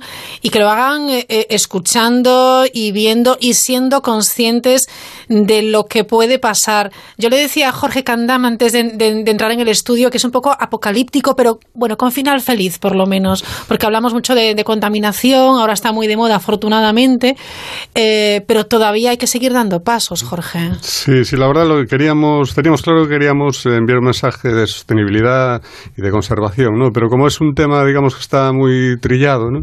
Eh, queríamos hacerlo desde un punto eh, de vista diferente, ¿no? Y esto de utilizar, pues, eh, el, el argumento de que el planeta llegaba a un punto en que el- la humanidad lo abandonaba, Exacto. eh, nos pareció atractivo, ¿no? Y, y que el planeta, para que no hubiese una vuelta de la humanidad a la Tierra, ¿no? y re- se había recuperado y había eh, intentado evitar que no volviese, invadiendo el océano, había invadido todos los continentes. Y nos pareció una historia muy bonita, que trabajamos el guion durante mucho tiempo, y, y la verdad el resultado fue muy bueno y gustó, gustó mucho. Y tanto, ese campeonato mundial, un mar abandonado durante siglos, eh, un otoño perpetuo que después se volvió primavera, afortunadamente. Y nos hablas en este, en este maravilloso vídeo de apenas cinco minutos, porque son 4.20 me parece, eh, de, de un panorama pues con esperanza, un, un mar sin plásticos, a pesar de, de- de esa frase que me ha gustado mucho también, que es eh, un mar repleto de ira, ¿no? O sea, tenemos esos contrastes tan, tan fuertes, pero en realidad es así, hay que reaccionar.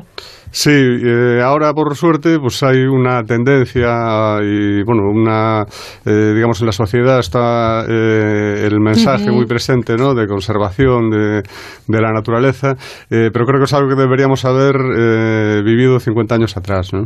Claro. Se perdió mucho tiempo, llegamos a un punto en que ahora el problema pues, de los plásticos ya no están solo, eh, digamos, ya están en la cadena trófica, ¿no? Están, incluso llegaron al alimento de los humanos y, y, y creo que es una pena que no haya sido antes. ¿no? Y bueno, creo que estamos a tiempo, pero que si no tomamos medidas eh, podemos acabar como acaba el documental.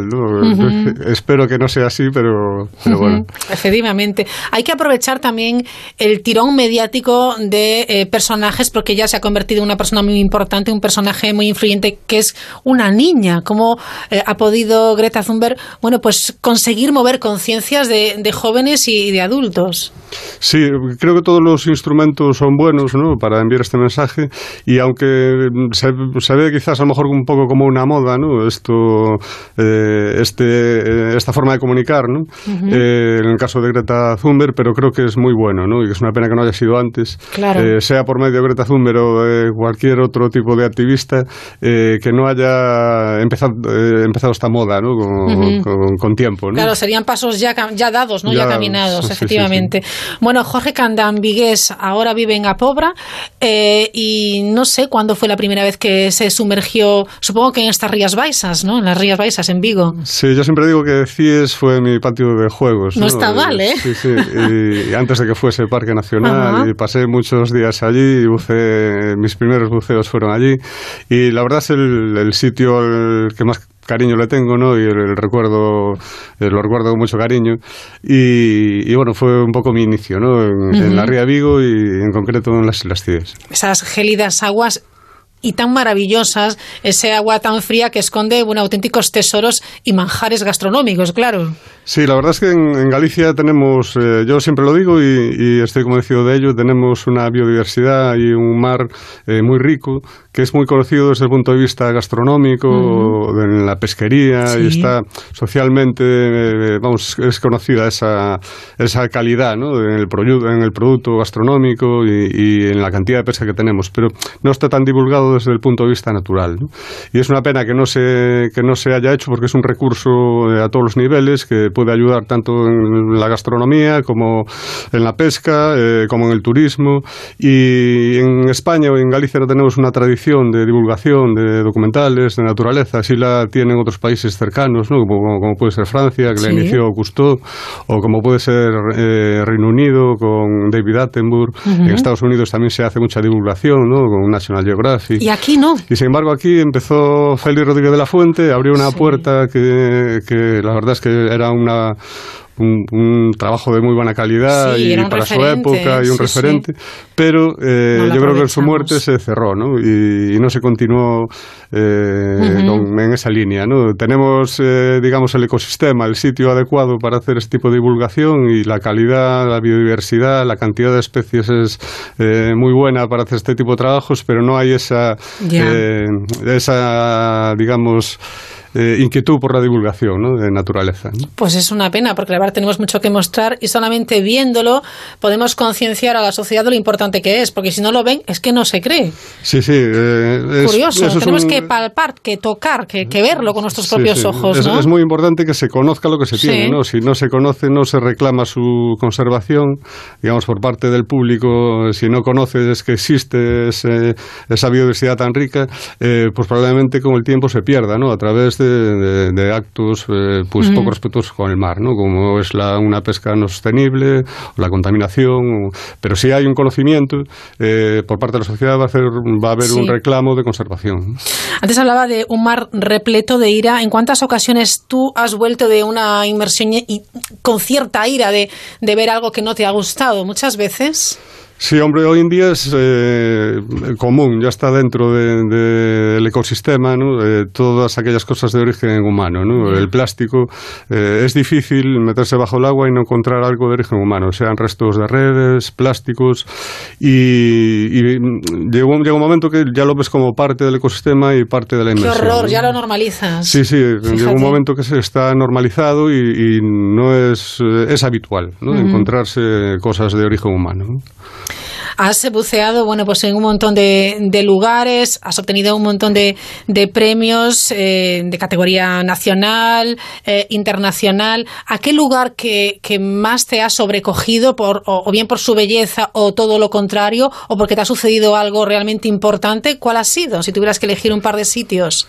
Eh, por, eh, digamos, eh, por ver un mar que, es- que perdió mucho y que está perdiendo eh, gran parte de su biodiversidad y que tiene muchas agresiones Ujú. de origen humano, pues a lo mejor el Mediterráneo sí se nota mucho, ¿no? Es un mar muy cerrado, con la influencia de muchos países y, y creo que es un ejemplo claro, ¿no? De, de- de pérdida de biodiversidad y de maltrato de, de un mar, ¿no? Bueno, el caso del Mar Menor, por ejemplo, ahora es sangrante, ¿no? Que era algo que estaba, se había advertido Desolador. los Qué científicos. imágenes, sí, ¿eh? sí. Se- los científicos lo habían advertido hace muchos años Sí. y acabó la cosa como acabó, ¿no? Y ahora pasarán muchos años, o si no siglos o décadas, para Sí. que el mar menor vuelva a ser lo que era, ¿no? Pero tendremos que ver esa imagen espeluznante de un mar de peces muertos para que las autoridades reaccionen. Eh, por desgracia, creo que es eh, la forma, ya no solo de que las autoridades reaccionen, sino de que la sociedad. Claro, eh, de salir a la calle implique, y reivindicar se- lo nuestro, lo que es de todos, ¿no? Que los medios hagan, Sí. haciendo ese trabajo de divulgación de esas agresiones, pues es la forma de que, digamos, la sociedad obligue a que haya, haya una política de conservación. ¿no? ¿Has pasado miedo o algún peligro en alguna de tus, de tus inversiones, Jorge? En principio no eh, estar debajo del agua no es algo no implica peligro. no implica peligro eh, teniendo poniendo los medios de Sí. seguridad apropiados y tal. Si alguna vez eh, joven, digamos, hice alguna burrada que hoy en día se te ponen los, el- la piel de gallina, ¿no? ¿Alguna De- que se de- pueda contar, de Jorge? pensarla. Pues eh, en un caso, por ejemplo, grabando para, para Televisión Española una serie de naturaleza de Ajá. parques nacionales, grabando de parques naturales, grabando en el norte de Galicia, Percebe, eh, pues me metí en una grieta con demasiadas olas, una, una grieta que era vertical para grabar contra la pared eh, el Percebe, ¿no? Y en esto vino una ola demasiado grande, eh, el nivel de agua bajó tanto que, que yo me quedé dentro de la grieta, pegado contra las dos paredes, me en el aire, ¿no? Claro, me, me llegó a escurrir en la grieta y podría quedar encajado con la botella y todo, ¿no? Y bueno, hoy día lo piensas y te das cuenta de la burrada, ¿no? La ilusión de la edad, de estar Sí. haciendo un trabajo que te apasiona y haber asumido riesgos que no deberías, ¿no? Hoy en día eh, eso ni se me ocurriría hacerlo y, y bueno, el buceo suele ser mucho más tranquilo y, Y mucho más placentero, pero requiere muchísima paciencia porque sí, en ocasiones has tenido que esperar horas porque tú has querido buscar una imagen. Sí, bueno, hay una parte de mi trabajo que a mí me apasiona, que es eh, grabar comportamiento animal, ¿no? De dar a conocer comportamientos Sí. desconocidos eh, de las especies. Y eso requiere, digamos, grabar paisaje, eh, grabar planos Ujú, bonitos, ujú. es eh, bastante más fácil, ¿no? Claro. Eh, es simplemente encontrarte o tener los conocimientos técnicos para hacer, eh, digamos, ese plano. Pero el comportamiento animal depende, eh, sobre todo, bueno, primero de la, de la información biológica del animal, ¿no? Estar Ujú. informado sobre cómo se comportan los animales, ¿no? A nivel científico. Pero después hay un trabajo de seguimiento, eh, de mucha paciencia, de muchos días, esperando a que tener indicios de que ese comportamiento se puede dar. eh, y estás, eh, digamos, inviertes muchas inversiones en hacer el seguimiento al animal, ¿no? Para después al final, pues conseguir la, el comportamiento o no conseguirlo, ¿no? Que es Claro. una cosa bastante habitual, ¿no? Los Sí. animales no saben de horarios, no, Sí, sí, no No, van no a van a hacer estar esperando. A ver si baja Jorge, Claro, que ahora voy. lo que tú quieres. Y, y al final eh, va dentro del trabajo, ¿no? Esa Claro. decepción de no haber conseguido grabar el comportamiento después de haber hecho mucho seguimiento, pues es parte del trabajo, ¿no? Pero Bueno. bueno, cuando, cuando se consigue el comportamiento es una alegría muy grande, ¿no? ¿Cuál ha sido la mayor alegría? Pues que la verdad fueron muchas, ¿no? Pero se- persigo muy a Pues- menudo pues ese tipo, bien, ¿no? ese Qué tipo bien. de comportamientos y hay mucho trabajo detrás, pero bueno, desde reproducción de pulpos, de, también de especies eh, de, de sepia, eh, de animales menos conocidos, eh, comportamientos del combro de mar, por ejemplo, de cómo se defiende, ¿no? Que Sí. sacan sus, vísce- sus vísceras, ¿no? Cuando le ataca, por ejemplo, una anécora, saca sus víscer- vísceras y hace una especie de tela de araña que cubre a la anécora y la deja sin poder eh, ¿no? Eh, son comportamientos, eh, digamos, desconocidos, de, a veces de especies que no son comerciales, ¿no?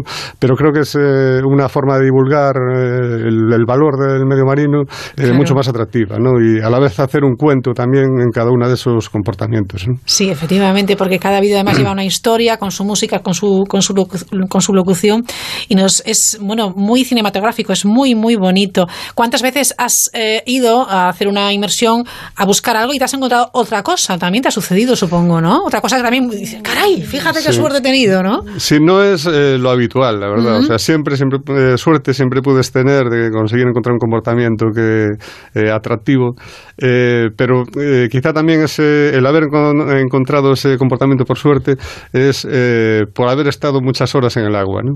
Claro. Eh, Sí. decía, creo que era Picasso, que cuando me llega la inspiración que me encuentre trabajando. ¿no? Sí, sí, y este sí, es sí. ese mismo caso. ¿no? Hay que estar debajo del agua para que tener esa suerte. ¿no? Te puede coincidir un día o a cualquier buceador deportivo que va un día le puede Ajá. coincidir ese tipo de cosas, pero cuantas más horas estés es cuando eh, puedes, digamos, eh, te puede llegar la suerte. ¿no? Claro, has echado el cálculo de ¿cuántos años tienes ahora, Jorge? De 52. 52. ¿Cuántos habrás pasado debajo del agua?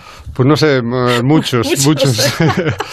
pero, pero bueno, lo hago disfrutando de ello, o sea que Sí. no, pues no me arrepiento de los años pasados debajo del agua. Y continuarás algunos más, ¿no? Sí, hombre, espero retirarme haciendo lo que me gusta. ¿no? Ahora además que los trajes para las inmersiones son un poquito más avanzados tecnológicamente y uno puede estar más horas pasando no tanto frío, mucho mejor, ¿no? Porque supongo que habrá habido eh, momentos que salías del agua, por lo menos aquí en el norte, congeladito. Sí, sí, aquí en Galicia tenemos, el, tenemos la suerte de tener mucha bio- biodiversidad en el mar. A costa de... Pero eh, esa agua fría eh, que produce esos afloramientos, que producen Claro. ese, eh, digamos, esa biodiversidad, tienen el inconveniente a la hora del buceo, pues que, que, digamos, el, eh, se sufre más, ¿no? Con Sí, el frío. sí. Pero bueno, hoy, hoy en día, al principio sí sufría mucho, ¿no? Hoy en día tenemos medios eh, mejores y trajes secos que vas con ropa polar debajo y no te entra agua, ¿no? Le metes aire en el Ajá. traje y, y es mucho más llevadero, ¿no? Puedes estar más horas, eh,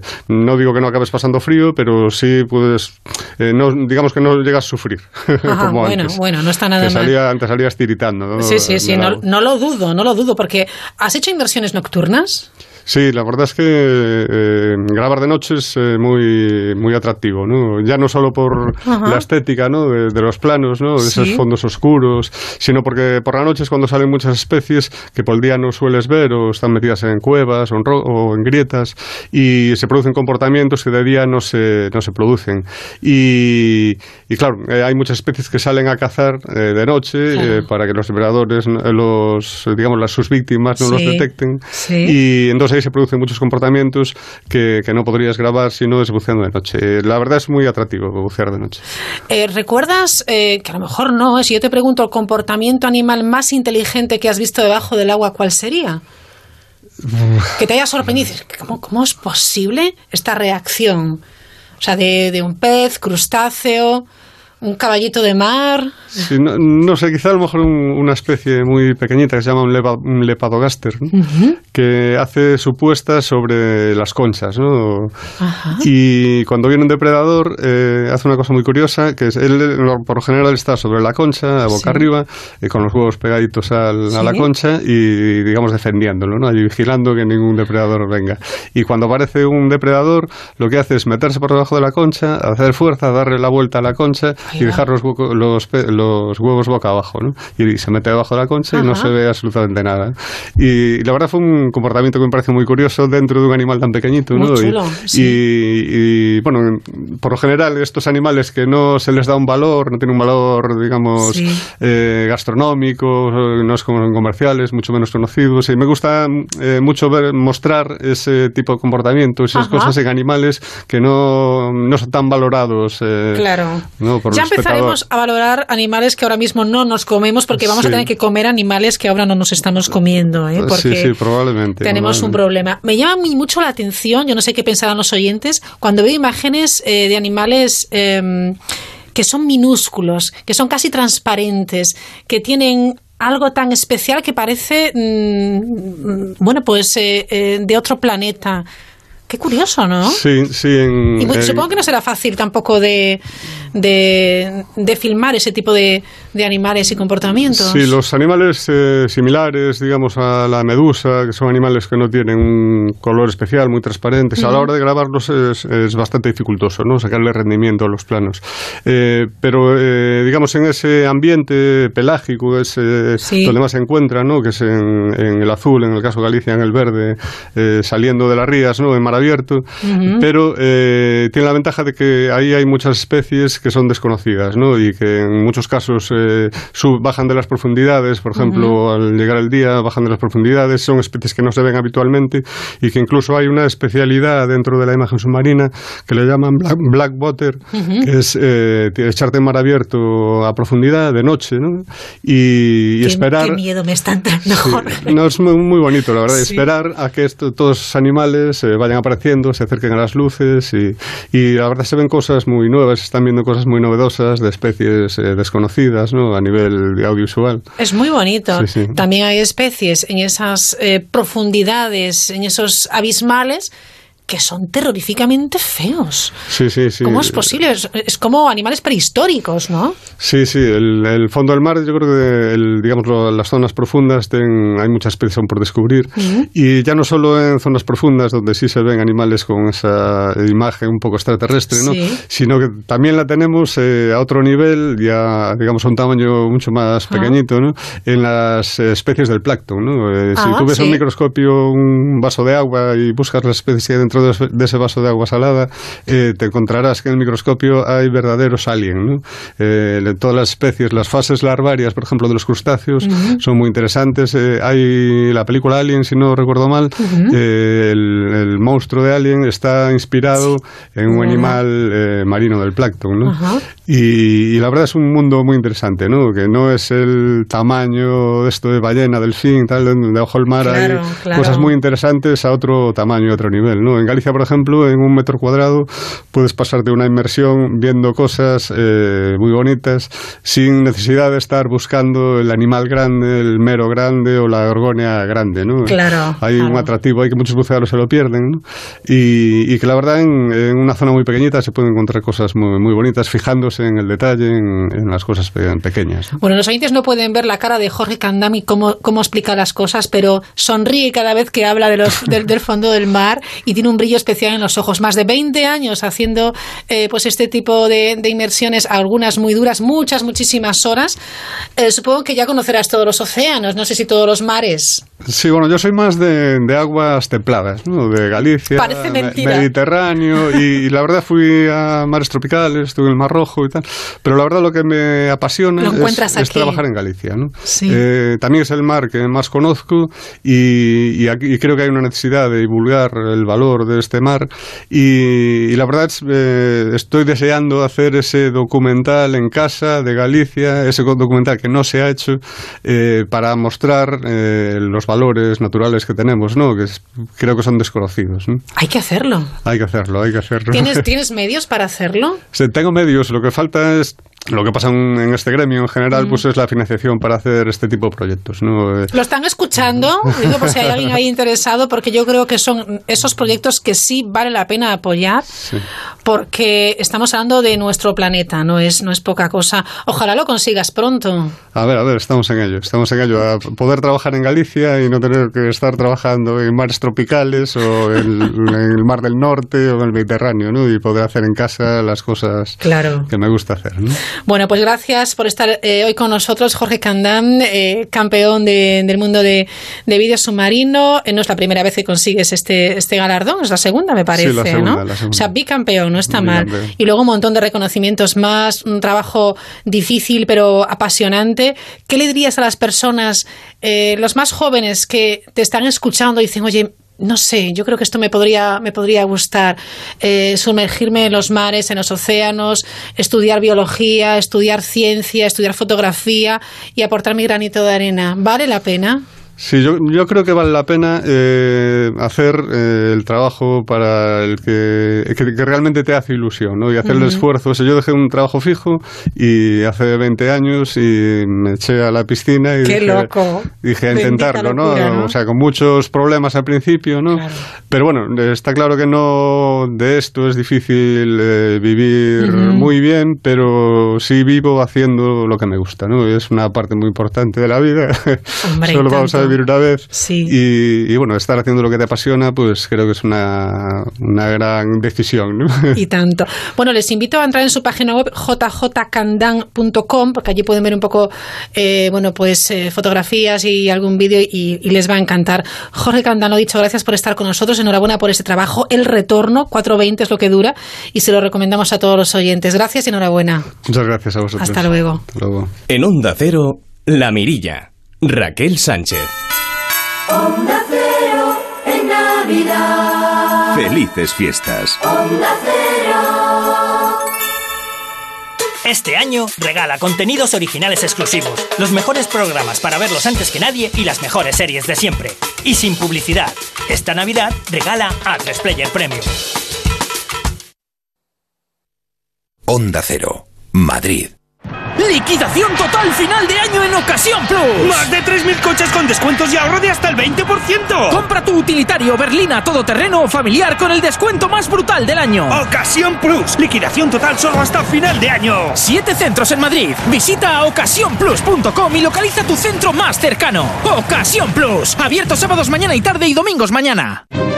¿Necesita conocer el valor oficial de su casa, finca, empresa o negocio? TIRSA, Sociedad de Tasaciones homologada por el Banco de España, especialistas en tasaciones de ámbito nacional. TIRSA. Llámenos al 91 540 0633 o visítenos en Jorge Juan 45. Presupuesto sin compromiso. Nuestros oyentes ya han llenado las salas para el preestreno de Richard Jewell el próximo 26 de diciembre. Hay una bomba en el Centennial Park. Tienen 30 minutos. Gracias por participar desde ondacero.es. Y recuerda, la película Richard Jewell, dirigida por Clint Eastwood, llega a los cines el 1 de enero. Restaurante Carlos Tartiere en la calle Menorca 35 te ofrece pescados frescos, cachopos, el verdadero cabrales y mucha, mucha sidra natural. Restaurantecarlostartiere.com La actualidad política, económica, social. Todas las noticias del día a las 2 con Elena Gijón. Les vamos a contar, por supuesto, aquí en directo el resultado de esta votación que está ocurriendo en estos momentos. Congreso de los Diputados, Juan de Dios Colmenero. Sí, en estos momentos sí, continúan uno La a uno. economía española avanza a un ritmo del 2,4%, Patricia Gijón. Sí, es un punto más que Amenazan nosotros. con romper la coalición en Italia. Corresponsal en Roma, Manuel Tori. Los continuos rifirrafes entre los socios La de la última hora de esta comparecencia es Audiencia Nacional, Evan Llamazares. Lo último, la fiscalía. Noticias Mediodía. De lunes a viernes a las 2 de la tarde. Te mereces esta radio. Onda Cero. Tu radio. Actualidad, entretenimiento, participación y buen humor. Ingredientes para mantenerte toda la tarde pegado a la radio. Estamos en el territorio negro de Manu Marlasca y de Luis Rendueles. Vamos al título de mayor asesino en serie de Estados Unidos, Samuel Little. Aquí estamos ya con nuestros analistas de orden mundial. Hoy vamos a hablar del Brexit, vamos a hablar de Siria. ¿Pero qué quieres de mí? Un repaso a la actualidad que te quede chulo, que se rían, que le saques punta a las cosas y que digan, mira qué bien, Vale. tú, me lo he pasado bien. Un beso muy grande. Yo os escucho desde Ciudad del Cabo, Sudáfrica. Estés donde estés, Julia en la Onda, con Julia Otero. De lunes a viernes desde las 3 de la tarde. Te mereces esta radio. Onda Cero, tu radio. Facebook, Twitter, YouTube, hay más de un medio para que nos sigas. ¿Cuál te gusta más? Onda Cero es la radio que siempre va contigo, porque estamos en las redes sociales para que nos sigas, para que opines, para que compartas noticias. OndaCero.es, más y mejor. Este viernes, Conoceremos quién se convertirá en la mejor voz kids de nuestro país. No está mal, ¿eh? Y yo tengo que ganar la voz con él este año. la gran final de La Voz Kids. El viernes a las 10 de la noche en Antena 3. Onda Cero. Felices fiestas. La Mirilla. Onda Cero. A Merry Christmas. We wish you a Merry Christmas. We wish you a Merry Christmas and a Happy New Year.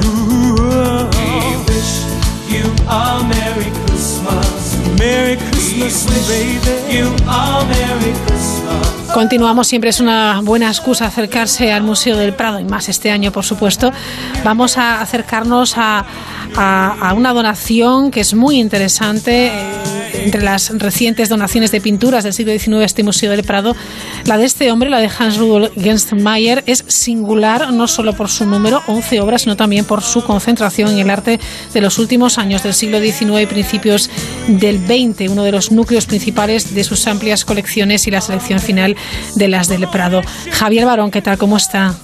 Muy bien, gracias. Bueno, jefe de conservación de la pintura del siglo XIX en este Museo de, del Prado, estamos ante una donación, desde luego, muy interesante que el público no, de- no debe eh, dejar escapar, ¿verdad? Desde luego, porque se incorporan artistas que no estaban presentes en las colecciones del museo y que son contemporáneos de otros que sí lo estaban y tienen la misma relevancia, como son Zuloaga, Anglada Camarasa, Mir, Echevarría, Eduardo Chicharro y Ujú. Ujú. Eh, Y a- sí, sí, además de esos, eh, hay obras también de artistas eh, que ya estaban presentados, pero que, que incorporan nuevas obras a la colección de gran relevancia, como son Riancho, Sorolla y Beruete. Caray, yo siempre que pienso en el Museo del Prado y todo lo que alberga, no sé cuántos días de mi vida o de nuestra vida necesitaríamos para disfrutar de cada una de estas obras, de cada una de las salas, de cada uno de los edificios. Bueno, realmente cada, cada día eh, se pueden se pueden ver cosas, incluso eh, cuadros que, que se que parece que uno conoce muy bien porque los ha visto muchas veces siempre revelan nuevos aspectos. Eh, eso es el- lo bueno de las grandes obras maestras que, que hablan continuamente y dicen cosas nuevas. Vamos con esta donación. ¿Cómo llega al Prado la, la donación de Hans Rudolf Genstenmayer? Bueno, pues es el fruto de, de contactos que establecimos hace dos años y que poco a poco han ido definiendo y perfilando en virtud de los intereses que tenía el museo y también de las de las del, del deseo también del el- el donante de, de hacer partícipes a todos los españoles de su generosidad. Entonces se ha concretado en este núcleo de, de 11 obras que se presentan en, en la sala 60 y que estarán expuestos hasta enero allí para luego pasar a formar parte ya de las colecciones. Ujú. Hay, eh, bueno, entre otros, un cuadro que es eh, Alrededores de, de Bruselas de, de Regoyos. Es un cuadro hasta ahora inédito. Sí, es un cuadro que representa además el, el empuje que tiene Regoyos ya desde el primer Sí. momento de su producción. Es, es un cuadro que está fechado, eh, vamos que se puede fechar a principios de los años 80, en los alrededores justamente de Bruselas, y, y es el momento inicial de su carrera en donde ya está en contacto con artistas que trabajan en, en Bruselas como como es el caso de Ensor, eh, realmente eh, es, es una obra que también por su dimensión bastante grande, comparando con otros cuadros de Regoyos, mide más de un metro de alto, eh, realmente es una obra muy importante y para nosotros además reivindica a Regoyos como un, un gran artista del siglo XIX porque el cuadro es de 1881, o sea Ajá. que quedan 19 años todavía para que acabe el siglo y por tanto en el Prado está, está muy bien. Ajá, luego, además, se puede contemplar otro que, que ya sí que es eh, eh, donde muestra ese, ese dominio ¿no? por eh, la técnica impresionista, que es el Pino de Béjar. Sí, efectivamente, eso- este es un cuadro de plenitud de una campaña muy interesante que hace en Béjar, en donde hace una docena de obras y esta es una de las más relevantes por la concentración en un, en un motivo tan escueto como es el pino, Ajá. creo que le sirve para, para aplicar su, su pincelada impresionista en un momento ya de, de gran madurez. Ajá. Ignacio Zulo- Zuloaga con, con una manola también eh, maravillosa, ¿verdad? Sí, sí, Ignacio Zuluaga es eh, con Sorolla y con Anglada uno de los tres artistas Ajá. más internacionales de ese momento de, del cambio del siglo y de la primera década del siglo. Realmente aquí nos muestra un ejemplo, por un lado, de, de su gusto por interpretar lo, lo profundo y lo esencial español y eh, en, la figura eh, la influencia de Goya y la influencia también del Greco en el paisaje, donde el cielo pues tiene esas pinceladas largas, blanquecinas, grises y azuladas, que, que realmente nos muestran esa influencia. Vemos eh, en esta bueno en esta donación, esta serie de 11 obras, bueno pues quizás un poco de todo, ¿no? Porque también hay eh, bueno hay retratos, hay interiores, eh, eh, hay pintura muy sugerente, exótica, incluso sensual para la época, yo creo. Sí, sí, hay, hay el paisaje es muy importante también Sí. porque está representado especialmente en la colección y también en la donación y, y en efecto hay, hay una pintura más, más sensual que las otras que es la de Valladeras Indias de Eduardo Chicharro que es un artista muy singular en los años de, especialmente a, partir de 1920 después de la Primera Guerra Mundial aborda un- una re- representación de temas mm, eh, de sugerencia hindú, orientales en general, pero específicamente hindúes, eh, entre los cuales estas valladeras indias pues son, son muy interesantes porque nos, nos muestra esa presencia de, de lo exótico, la, la referencia a lo hindú es clave para lo- lo- los artistas y los escritores también de las décadas segunda y tercera del siglo. Y en el caso de Chicharro es, es muy interesante. ¿Cuál es la mejor obra de las 11?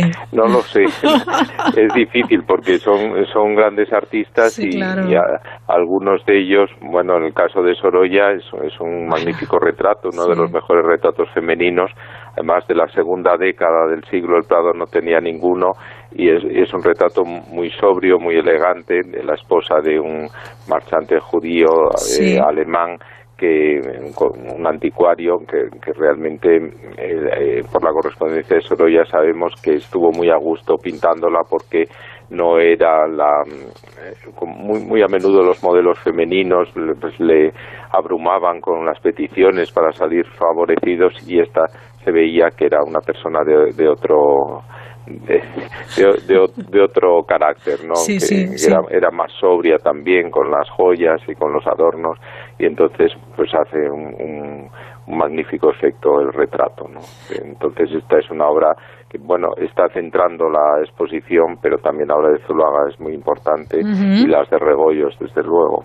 La de Beruete es muy interesante porque incorpora el paisaje de los Alpes que a él le interesó mucho, de hecho pasa tres veranos del año 5 al año 7 allí pintando los Alpes in situ y, y, y además nosotros no teníamos ninguno de los cuadros de Alpes de, de Beruete, pero tampoco este paisaje alpino que es central en, en toda la pintura del siglo XIX, en la pintura europea, no teníamos en, en nuestra colección ningún ejemplo de paisaje en los Alpes.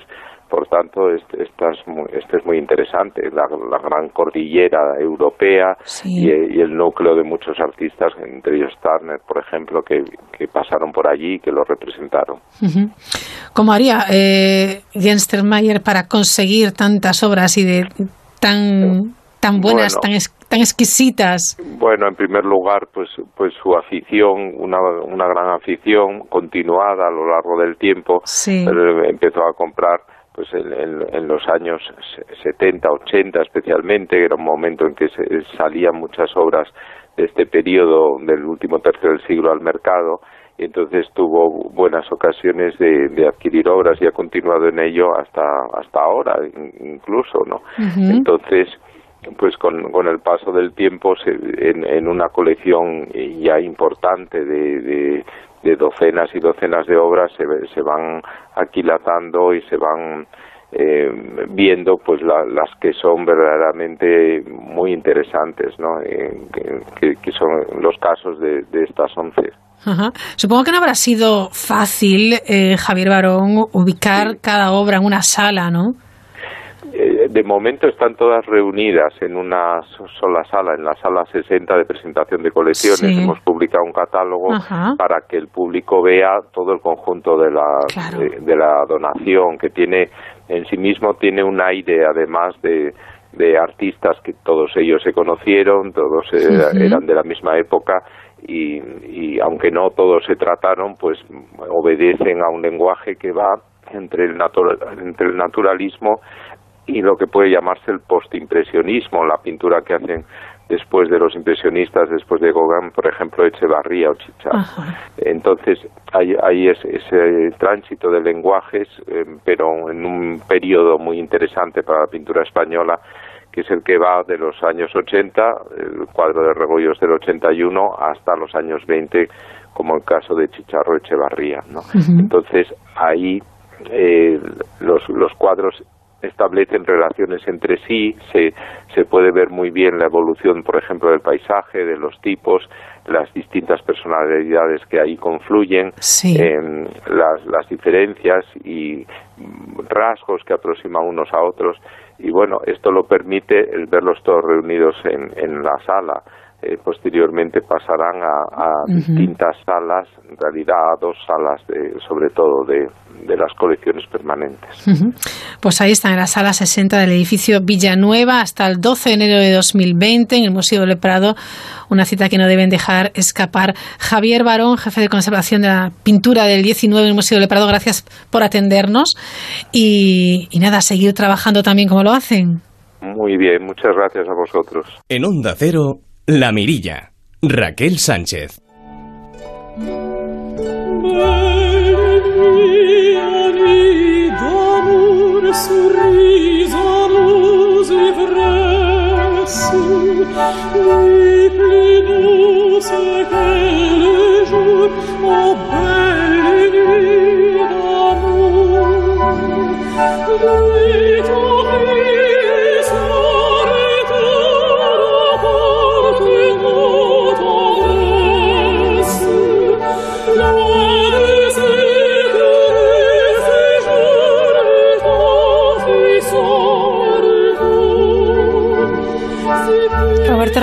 Noches, feliz Navidad. Feliz Navidad, feliz día 25. Vaya, Buenas ¿eh? noches, Raquel. La Barcarola, qué La maravilloso. barca de los cuentos de Offenbach. Qué de maravilla. Hoffmann. Claro que sí. Maravilloso. Bueno, bueno, bueno, bueno, pues aquí estamos, día 25, Navidad, por supuesto, de nuevo con este instinto clásico, con Roberto Relova, que siempre nos quiere acompañar, y con un programa, eh, bueno, que les va a sorprender segurísimo, segurísimo, y les va a encantar. Espero que, que así sea y les ayudemos a pasar eh, de una manera más placentera este día tan especial como es el 25. Es un día muy especial y por eso tenía que ser un programa muy especial y a mí me encanta pues eso estar aquí un día tan especial, tan tan emblemático, ¿no? Mm. Y que tanto tanta música genera a lo largo de bueno de, Sí, de- sí, de- claro. de todos estos tiempos eh, de- navideños y estamos escuchando este dúo Ana Netbrenco y Eline Garanca de este dúo del autor compositor Offenbach, los la barcarola famosa de los Ujú. cuentos de Hoffman y como tú decías eh, hemos roto el otro día esquemas Sí, con totalmente. Orlinsky y hoy vamos a romper todavía más, pero mirando más hacia atrás, nada más nada menos que hacia 1960 Wow. y a una película que protagoniza Elvis Presley. Pero Dirán, bueno. bueno, me va- nos van a matar, ¿eh? A ver, Relova, ¿qué estás haciendo? ¿Qué estás haciendo, Relova? ¿Qué estás haciendo?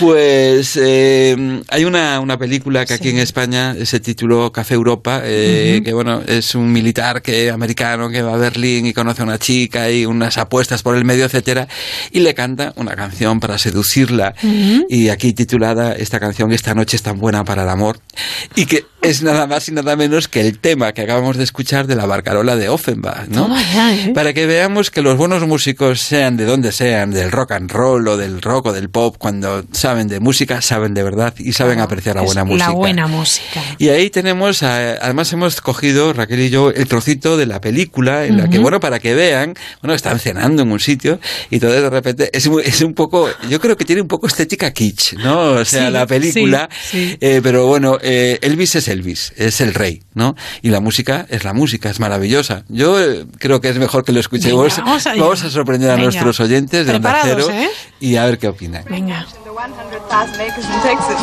You should have seen the look on your face. Yeah, no, no, I lose at poker. you should see that Colts operate.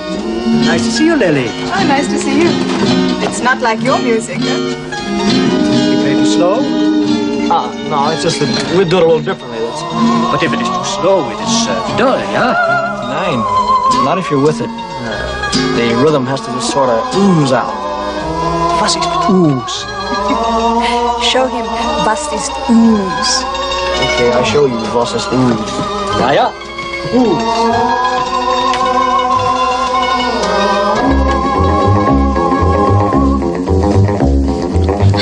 Hold me tight, the moon is so bright. Tonight is so right for love. Now's the time to say you'll be mine, tonight is so right for love. One by one the stars appear, they twinkle in your eyes. Who'd believe that we'd be here so This could be the kiss to unlock heaven's door. That magic hour of bliss that we both waited for. I love you more and more. Oh, we fly right up to the sky. The things we've been dreaming of. How real they would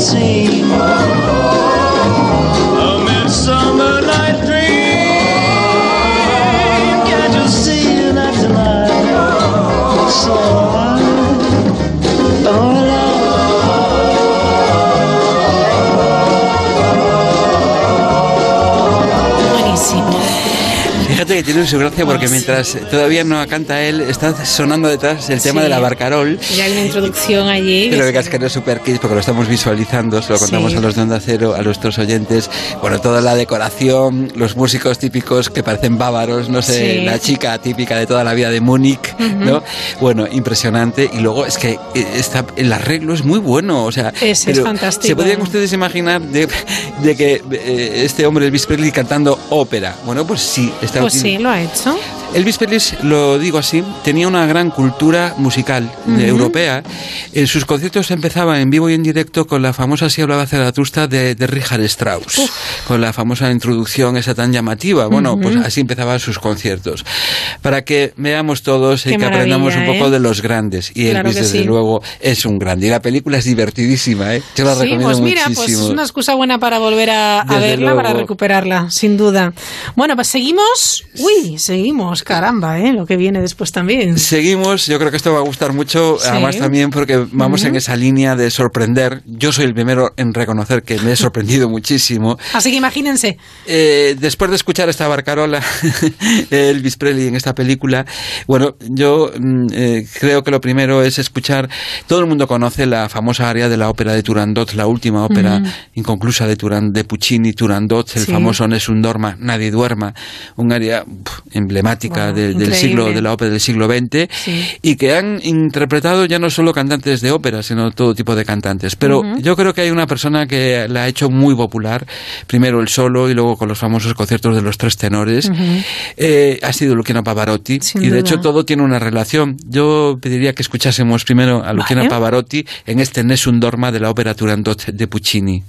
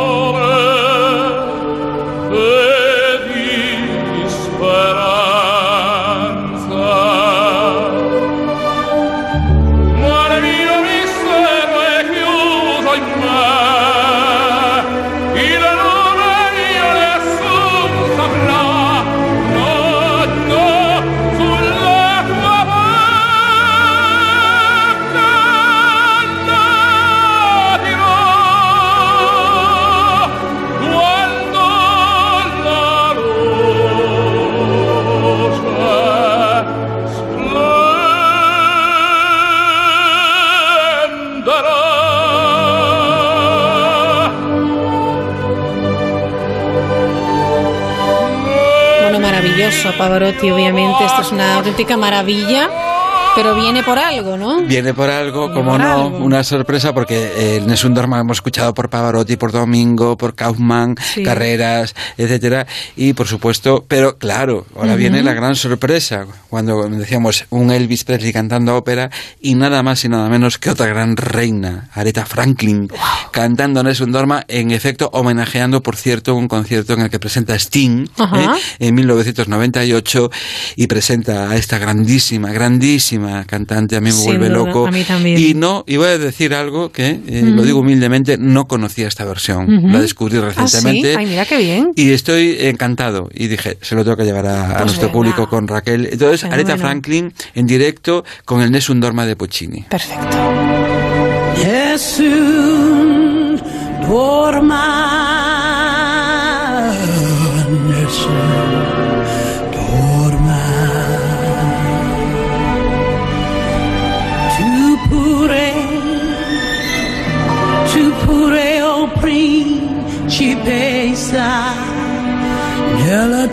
afraid to stand out.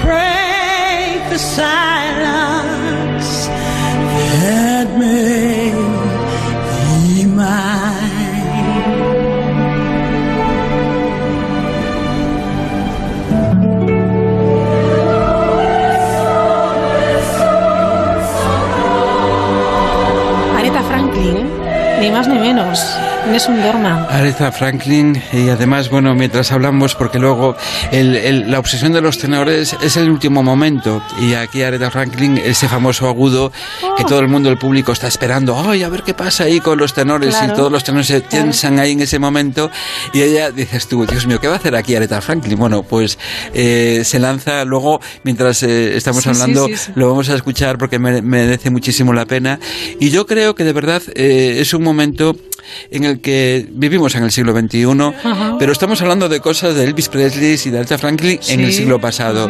Día hablamos de Orlinsky. Vamos a escuchar está, esto, está, perdón. está.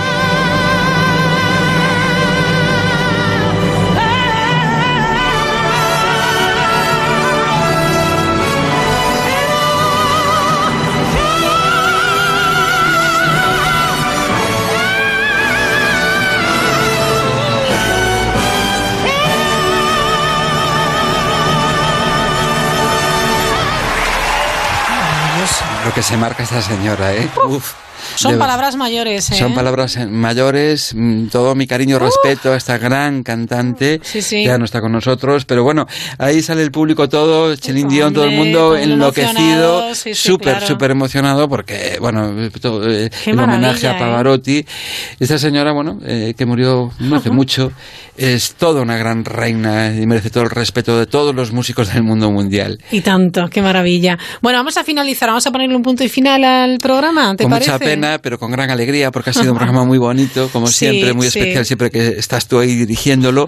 Y la verdad es que, bueno, eh, ahora voy a hacer al revés. O sea, A ver. eh, cuando la ópera se acerca a- al Ah. mundo de la, de la, del, del pop, Ah, del, ya- del, del jazz, del rock, etcétera, Ujú. esto es algo que nuestra queridísima Monserrat Caballé hizo, Ujú. eh, nada más y nada menos con nuestro querido Hombre. líder ¿no? de, de, de- de Queen. Sí. Bueno, pues en este caso es Vittorio Grigolo, un grandísimo cantante de ópera, Eh, un tenor que, bueno, eh, desde la nueva generación que está arrasando como siempre con todo allá donde vaya, todos los teatros del mundo, Sí. pero en este caso hace un remix eh, con También con Tosca Queen. y Queen. Y Ah, no puede ser, o sea, sí. la ópera de Puccini Sí. empieza cantando el, el, el, área final Ah. de, de, de, de- de Tosca de Puccini y luego la reconvierte en un tema de Queen, como vamos a escuchar. A ver qué Pues te parece. venga, vamos a ver qué te parece.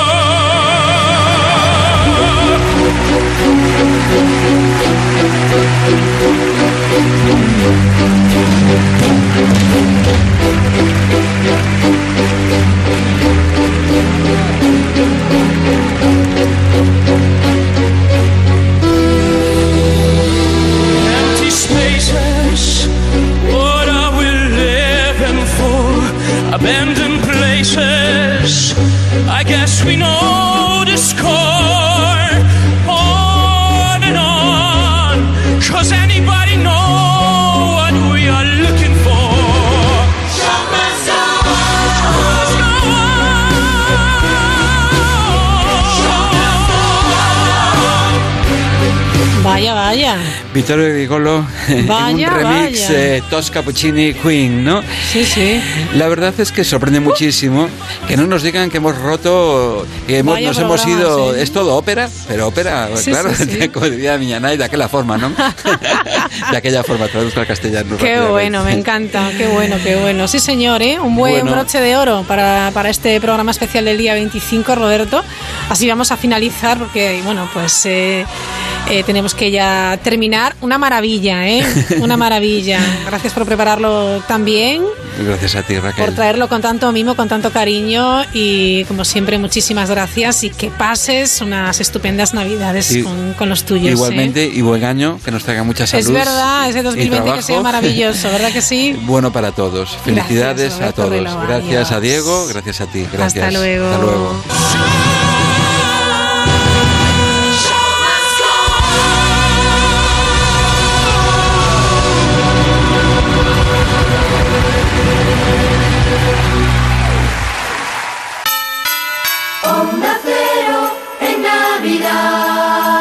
Cero. Feliz Navidad. ¿Sabes que en España disfrutamos de más de 2.500 horas de sol al año? Sácale el máximo partido a cada hora de sol con Repsol Solify, la energía solar para tu hogar 100% sostenible y eficiente con la que te devolvemos los excedentes de producción. Entra en solify.repsollucigas.com y descubre tu solución personalizada. Repsol, inventemos el futuro. ¡Hala! Todos de compras navideñas. Si es que vais como locos. Antonio. ¿Qué? Toma, un cupón extra de Navidad de la 11 para la leche. ¿Leche? ¿Qué leche ni qué leches? Esa, esa mala leche. En Navidad nos encanta repartir. Cupón extra de Navidad de la 11. Este 1 de enero no te quedes sin tu cupón. Hay 75 premios de 400.000 euros y más de 910.000 cupones premiados. No pierdas la oportunidad de jugar y cómpralo ya. Este 1 de enero, cupón extra de Navidad de la 11. Dicen que la única obligación que tenemos en esta tierra es hacer realidad nuestros sueños. El de Ramón Bilbao fue crear un vino con carácter propio capaz de saltar generaciones. Hoy, ese sueño sigue vivo en cada botella de Ramón Bilbao. ¿Te atreves a descubrirlo? Bodegas Ramón Bilbao. El viaje comienza aquí.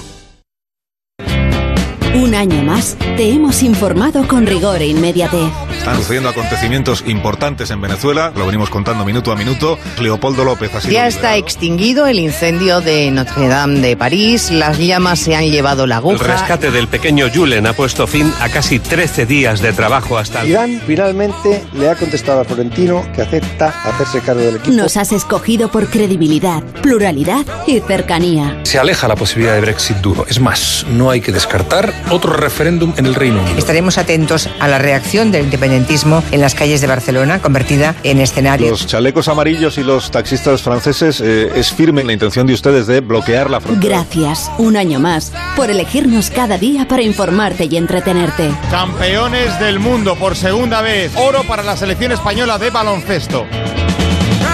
Juntos, la Navidad es mucho mejor. Te mereces esta radio. Onda Cero, tu radio. Hola, cariño. ¿Qué haces con el ordenador? Mirando lo de la alarma, que hay que cerrarlo ya. En nada nos vamos de vacaciones. Pero nos va a dar tiempo instalarla antes de irnos. Sí, sí, mira, en la web de Securitas Direct lo puedes calcular online y te la instalan el mismo día. En Securitas Direct protegemos lo que más importa. Llama ahora al 945 45 45 o calcula online en securitasdirect.es. Recuerda, 945 45 45. Este año regala contenidos originales exclusivos, los mejores programas para verlos antes que nadie y las mejores series de siempre. Y sin publicidad. Esta Navidad regala a Player Premium. Felices fiestas.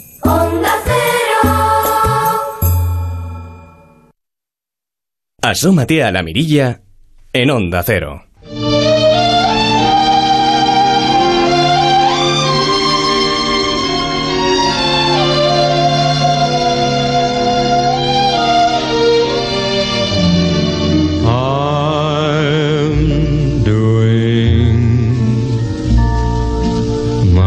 Christmas dreaming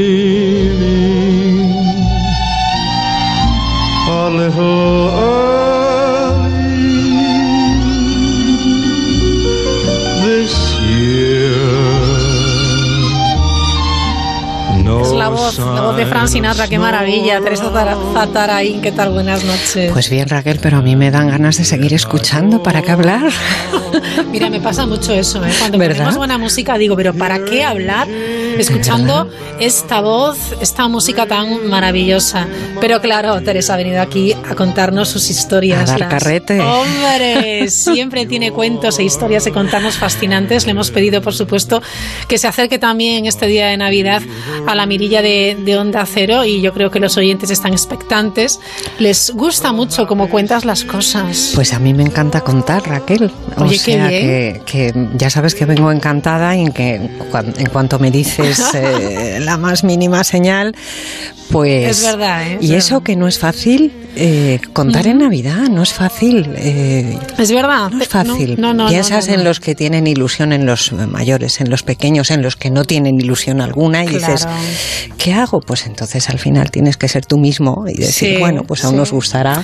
Fíjate, el otro día me, me leía un post, yo creo que era en, no sé en qué red social era, y decía, ojo con las películas de Navidad cuando las veáis con los niños, que todas acaban bien.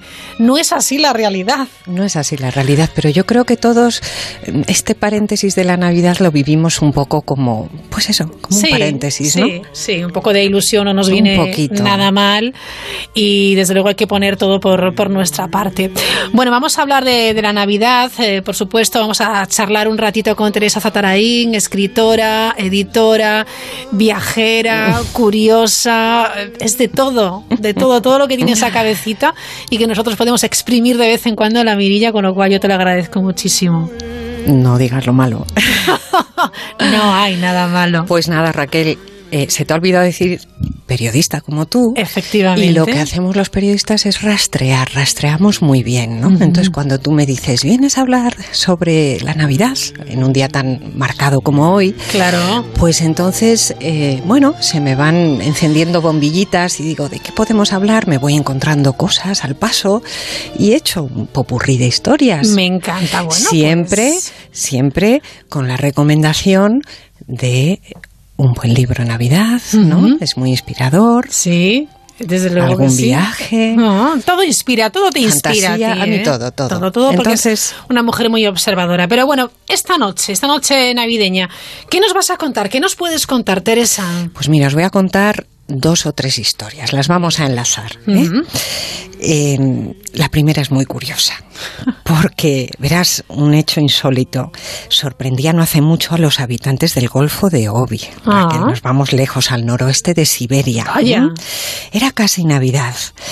En, en la Rusia asi- asiática, sabes que es ese imponente región del planeta que se extiende desde los montes Urales al Océano Pacífico y cuya costa muy al norte está bañada por las aguas gélidas del Ártico.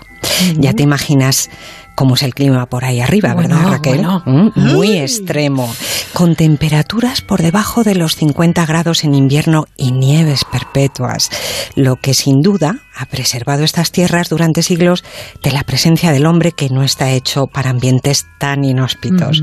Fíjate, Raquel, Siberia aún permanece salvaje en su mayor parte con una densidad de población de no más de tres habitantes por kilómetro cuadrado, lo que Casi nada. Nada, lo que significa que es una de las zonas menos pobladas del planeta. ¿m? Creo que Australia anda por ahí en algunas áreas.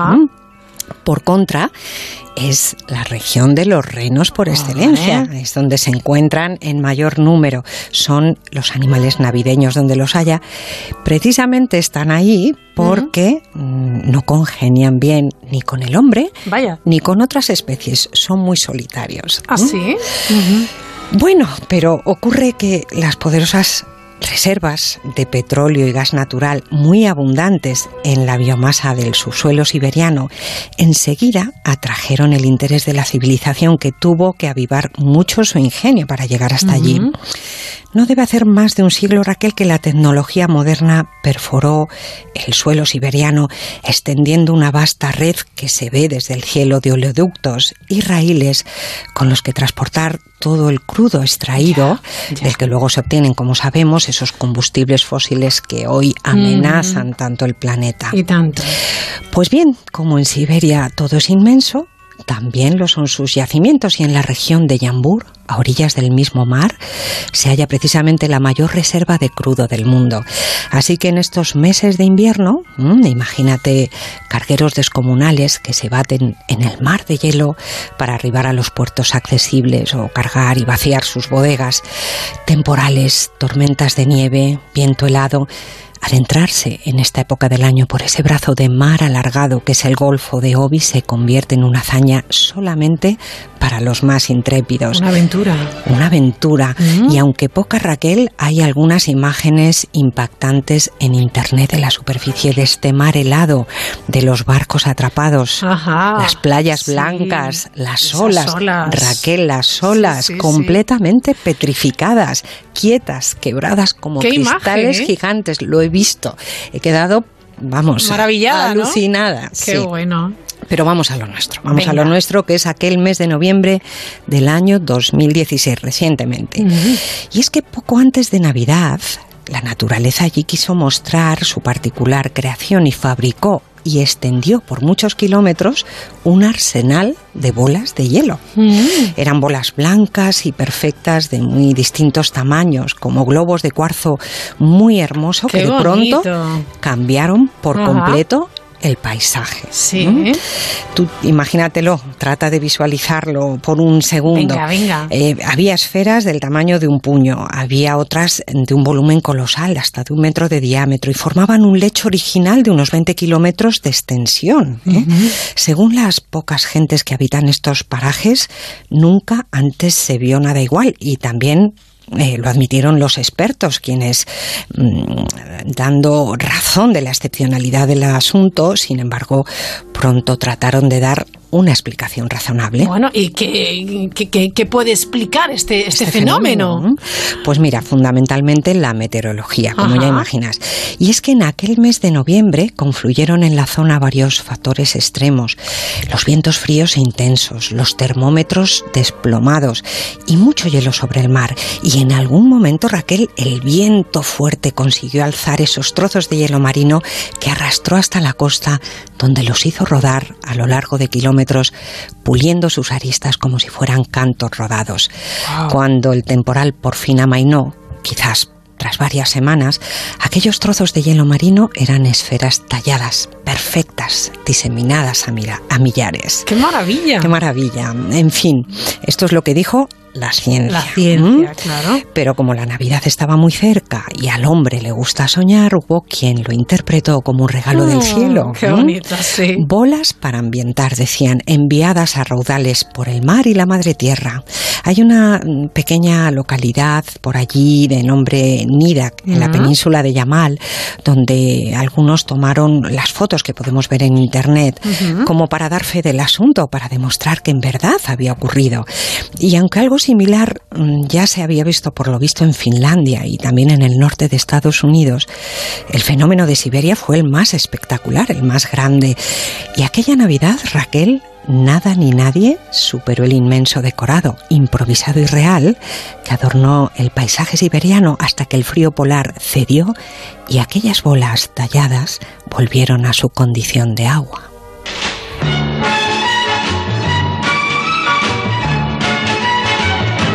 I'll have a blue Christmas without you. I'll be so blue thinking about you. Decorations of red on a green Christmas tree.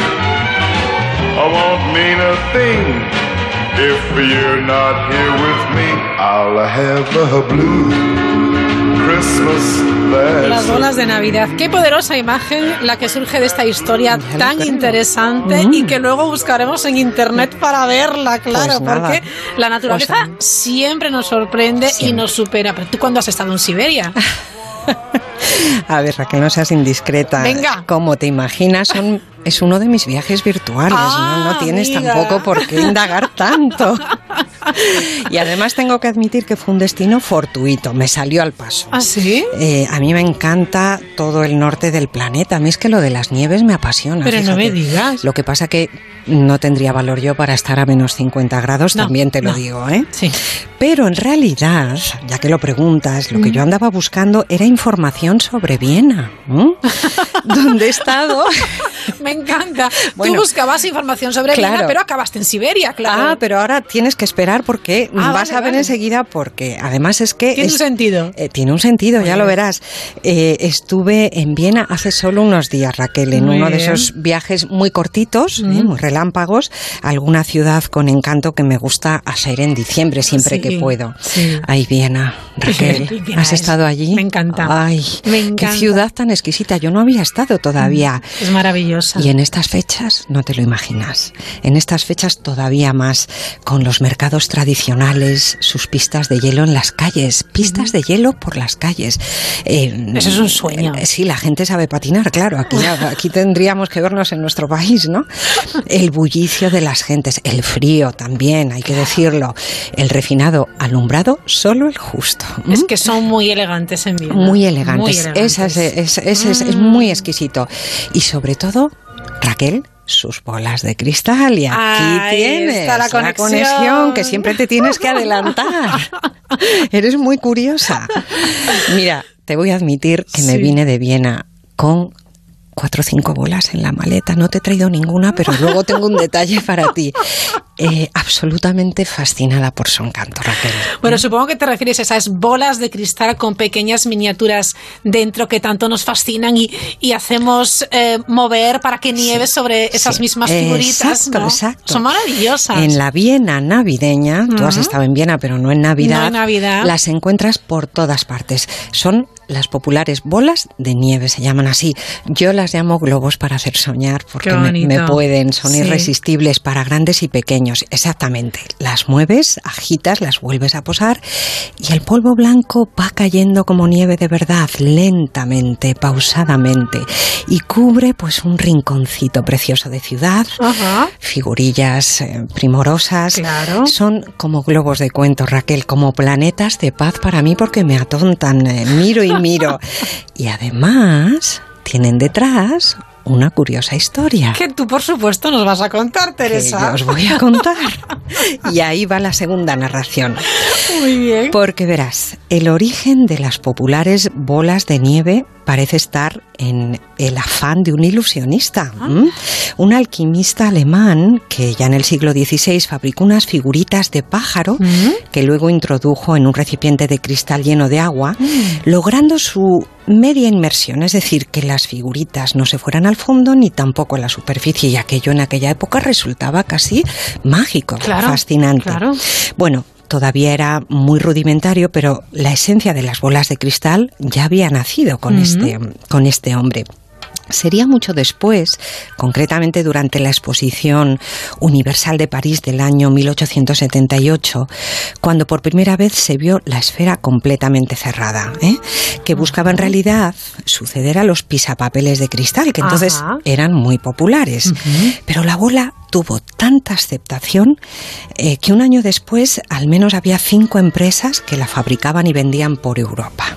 Fantástico. Sin embargo, las auténticas bolas de nieve con nieve en el interior, las más exclusivas y apreciadas hoy por su calidad y belleza, las que se siguen haciendo solo en vidrio, nada de Mm, plástico, ¿eh? y completamente a mano, vienen de Viena, Raquel. ¿Cómo no? Allí, hace poco más de un siglo, un tal Erwin Percy descubrió, también de forma accidental, igual que yo llegué a Siberia, eh, cómo hacer que la nieve cayera lentamente, que es la clave de este, de Sí, este precioso sí, sí, es juguete. la magia, sí. Eso es, dentro de una esfera de cristal llena de líquido. Y ojo porque el tema tiene su intríngulis. Tanto es así que sigue siendo un secreto muy bien guardado para la empresa Mm. familiar Percy. ¿m?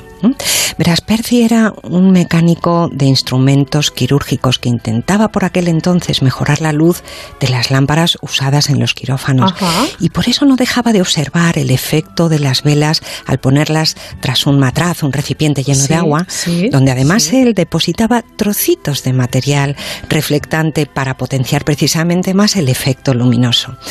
Así que aquellas partículas al caer le recordaron a la nieve y un buen día decidió fabricar una bola de cristal con una diminuta basílica dentro, Ajá. una de las iglesias de su ciudad de Viena, y la nieve cayendo en aquel mundo irreal. ¡Ah, qué maravilla! El éxito, Raquel, fue tan colosal que poco después conseguía la patente para fabricar sus juguetes de cristal y en 1900 abría, junto con su hermano, la primera tienda en Viena donde vender estos objetos, que por cierto sigue existiendo, Ah, y donde, siguiendo la tradición, las bolas de nieve se pintan y se montan a mano como antaño. Bueno, qué, qué, qué cosa más Cosa curiosísima, más bonita. qué cosa más a mí me fascina. Sí, es increíble. Y tú sabes, Raquel, además que es que estas esferas son mundialmente famosas y tienen clientes muy ilustres. ¿Ah, sí? Hombre, entre otros, em, la familia Percy eh, dice que han fabricado bolas de nieve por encargo, por ejemplo, para las hijas de Barack Obama o para la hija de Bill Clinton. Y aunque hoy eh, hay casi 300 modelos en el mercado, cualquiera puede personalizar el suyo. Date cuenta que solo de esta marca, que es la más eh, famosa si quieres, se venden al año 200.000 bolas de cristal, de las que un 20%, por cierto, son por encargo. Claro, desde luego, eh, yo creo que todos nos hemos maravillado con esas bolas de cristal. Yo recuerdo la primera vez que, que vi una, que fue en una película, y me quedé fascinada. Dije yo, Fascinada. eso es maravilloso, es pura magia, la verdad. ¿eh? Eh, bueno, pues te, te lleva a imaginar historias fantásticas en esos lugares que recrean o con sus pequeños personajes, ¿verdad? ¿verdad? Que son Sí, tan son exquisitos. como mundos cerrados. Son, son, lo son. Las mágicas. Desde luego nuestra infancia, eh, en nuestra infancia era un objeto extraordinario, era difícil. de Sí, conseguir, difícil. pero en internet, bueno, pues ya nos Hoy en día- y no hace falta ni moverse. Mm, Pero hay que moverse porque es que viene Navidad, eh, no se Bien suple con nada. viaje, hombre. Claro, y allí estas bolas son un reclamo maravilloso, Raquel. eh, la gran catedral en miniatura, la iglesia de San Esteban, la noria colosal de su Mm. parque de atracciones, lo estás viendo en tamaño real y luego lo ves eh, Sí, sí, en sí, estas claro. pequeñas esferas. Obras En- de arte. Fíjate, entre tantos museos imponentes que hay en Viena, Raquel, tú lo sabes, hay uno muy, muy especial, muy pequeño. Es precisamente el de la familia Percy. Ay, que no lo conozco. No lo conoces y yo no pude ir porque estaba cerrado en fin de semana. Tienen allí una muestra fascinante de estos pequeños objetos con toda su variedad y su historia. Tiene que ser un lugar mágico porque, no me digas Raquel, es fascinante poder sujetar en tus manos estos jardines perfectos que nadie puede alterar, donde la nieve, además, tan hermosa en Navidad y cada vez más escasa, cae blanca, impoluta y a tu antojo.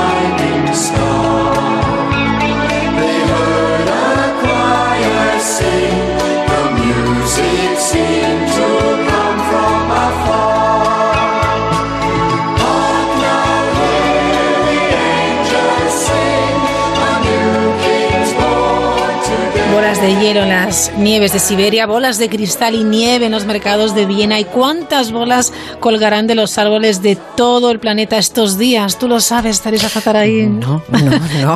Millones. Millones. Millones, Raquel. millones. Yo solamente antes de venir aquí, porque como tú preguntas estas cosas, me fijé un poquito en, en mi árbol, que es un árbol muy normalito, lo menos Sí. hay 50 colgantes. Pero fíjate, fíjate, solo del árbol más popular del planeta, el que se coloca cada año a los pies del Rockefeller Center Exacto. en el centro de Nueva York, cuelgan 50.000 bombillas. Ellos son bolas con luz. Y coronando su copa, una estrella de 3 millones de cristales, Raquel. La estrella es espectacular. Espectacular, además ese es Espectacular. Swarovski, Sí, aunque no hay sí. que decir marcas, pero bueno, debe de Sí, ser una cosa increíble. Es fabulosa. Claro que el abeto en cuestión, al menos el de este año, y son todos eh, parecidos, son pequeños, ¿eh? es de 24 metros y 15 toneladas. Ahí queda. Qué imponente, pero, pero también, Raquel, qué penita, qué dolor. Sí, eh, si lo pensamos de esa manera también, ¿verdad? Que sí, Raquel, que, que se han cargado un magnífico ejemplar. Para ponerlo allí en medio de Nueva York, que es un espectáculo que montan además toda la inauguración, que sea parafernalia sí, tan propia de, de los Estados Unidos, pero dices, este árbol. A mí me duele, me duele. este Fíjate, ay. he leído que este diciembre el colosal ejemplar viene del norte del estado para hacer realidad el sueño de su propietaria, una anciana de 79 años que lo plantó en su jardín hace más de seis décadas. Vaya. Cuando era un arbolillo de poco más de un metro. El gran abeto neoyorquino, que es un referente a nivel mundial porque su tradición se remonta nada más y nada menos que a 1931, Raquel. Este año es el árbol número 88. Guau. Cuando se desmonte en enero, creo que es a, a finales de enero, irá mm, a un aserradero, obviamente, pero con su madera, dice la Fundación Rockefeller en su web, una organización humanitaria construirá nuevos Bueno, hogares. bueno. Está muy bien Sí.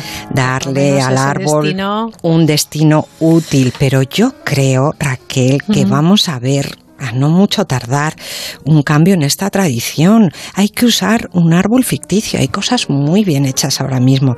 Porque Claro. cada árbol vivo Claro. es un poderoso pulmón, especialmente los de mayor edad y tamaño. Y además yo estoy segura de que ese árbol tiene que guardar una voz, Raquel. Tiene una historia, o muchas historias. Un árbol vivo, además, no debe ser posesión, por mucho que esta señora lo considere algo muy suyo. Es algo que hay que... eh, un tesoro sí, preciado sí. cada árbol Estoy y contigo. que hay que cuidar y preservar. Estoy contigo, la verdad es que sí. Eh, ¿Quieres que acabemos hablando de no, árboles? No quiero que terminemos, pero venga, habrá que terminar hablando de árboles. ¿Sí? Hablando de pues árboles. venga, va. Pues mira, eh, tengo aquí ¿Con qué me sorprendes? un cuento. ¿Un cuento? Un cuento que escribí. Ay, ahí está el cuento. Un cuento que luego te voy a, te voy a regalar. Oh, no, no Teresa. tengo, no tengo ya mm, casi ejemplares, pero es un cuento que, em, bueno, se llama Bajo un tejado nevado Navidad. Ajá. De Creoz, supongo. De mi editorial, sí. y no tenemos ya, se agotó, eh, porque, bueno, eh, resultó muy bien, eh, pero hay cinco historias, hay algún poema sobre Navidad, pero hay un cuento al final que se llama Desde la ventana, Ah. que a mí me gusta especialmente porque habla de un árbol, de un abeto y de un amor. Oh, qué bonito, nos ¿Qué lo vas a leer. si lo leemos? ¿Eh? Venga, perfecto. ¿Vale? Venga, Venga, vamos allá. vamos allá. Desde la ventana. Desde la ventana se ve el valle, que en diciembre está muy blanco, como un manto. Desde la ventana se oye el bosque, cuando el viento se levanta. Es su canto. Desde la ventana veía yo el abeto cargado de nieve cada día varias veces. Me gustaba mirarlo tan frondoso y señorial, con un tronco colosal y su copa bien formada, con las nevadas copiosas. Sus ramas pesaban tanto que bajaban hacia el suelo como buscando descanso. Era un diciembre muy blanco. Lo llamábamos señor, ¿te acuerdas? Era el abeto mayor. Saltaba en la linde del bosque. Un vigía explorador, decías tú. Era un ejemplar gigante con un bosque alrededor, decía el abuelo. El caso es que todo el valle se rendía a su imponente figura, sin excepción. Traté de abrazar su tronco cuando me sentí mayor. Ni un par de brazos ni dos, qué inmenso era. Quise colgarme en sus ramas y volverme escalador. Imposible la quimera. Así que conté sus raíces semiocultas en la tierra, como gigantes lombrices. No te tropieces con una, puedes caer de narices. Un día, cargado de nieve, estiró una de sus ramas, solo una, y me sorprendió debajo. Si no llegas a estar tú, me sepulta de un plumazo. Bajo su copa fresca en, agosto, el abuelo dio una flor y trajo a la abuela del brazo. A la sombra de sus ramas en abril, mi madre se prometió y luego llegó mi embarazo. Era Beto narrador, lleno de historias que contaba al aire. ¿Te acuerdas cuando don Ramón nos dejó su enorme escalera y colgamos de sus ramas una veintena de estrellas? Solo en su parte inferior, claro. Pues no había en todo el valle una escalera mayor. Eran estrellas doradas y su lindo resplandor me hizo soñar. Soñé que un día me amabas al crecer y yo te entregaba una flor. Desde la ventana sigo viendo el valle, pero falta su silueta. Ya soy mayor. Desde la ventana no logro escuchar el viento como si fuera una voz. No fue un rayo de tormenta, según alguien nos contó, sino un inmenso tractor. En vez de profundas raíces, ahora hay cimientos. Un hotel con mucho encanto. Ya no hay estrellas doradas, ya no hay cuento ni ilusión. Y aquel sueño de un romance, el nuestro, ¿qué será de nuestro amor si no hay abeto?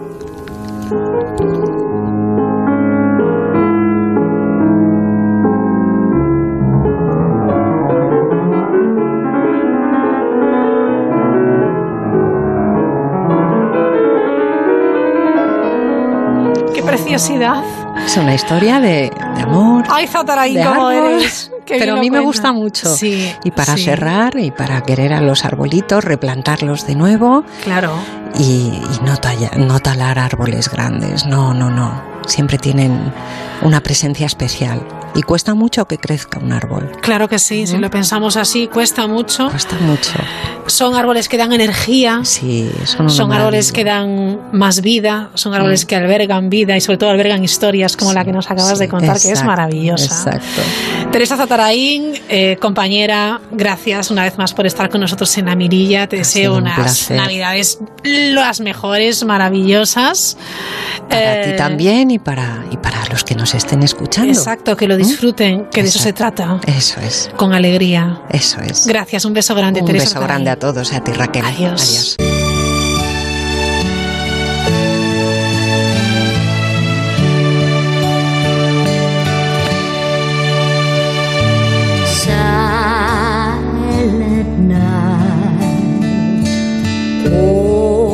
Bueno, pues así lo dejamos con otro villancico, no podía ser de otra manera en este día 25 de diciembre. Sigan disfrutando de lo que queda de noche en este día tan especial de Navidad, como decíamos al inicio, un día de reencuentros, de abrazos, de oraciones también para, para algunos, de diversión. Mother and child. Holy Día sin duda para disfrutar en familia y con los amigos. Sigan disfrutando de este 25 de diciembre.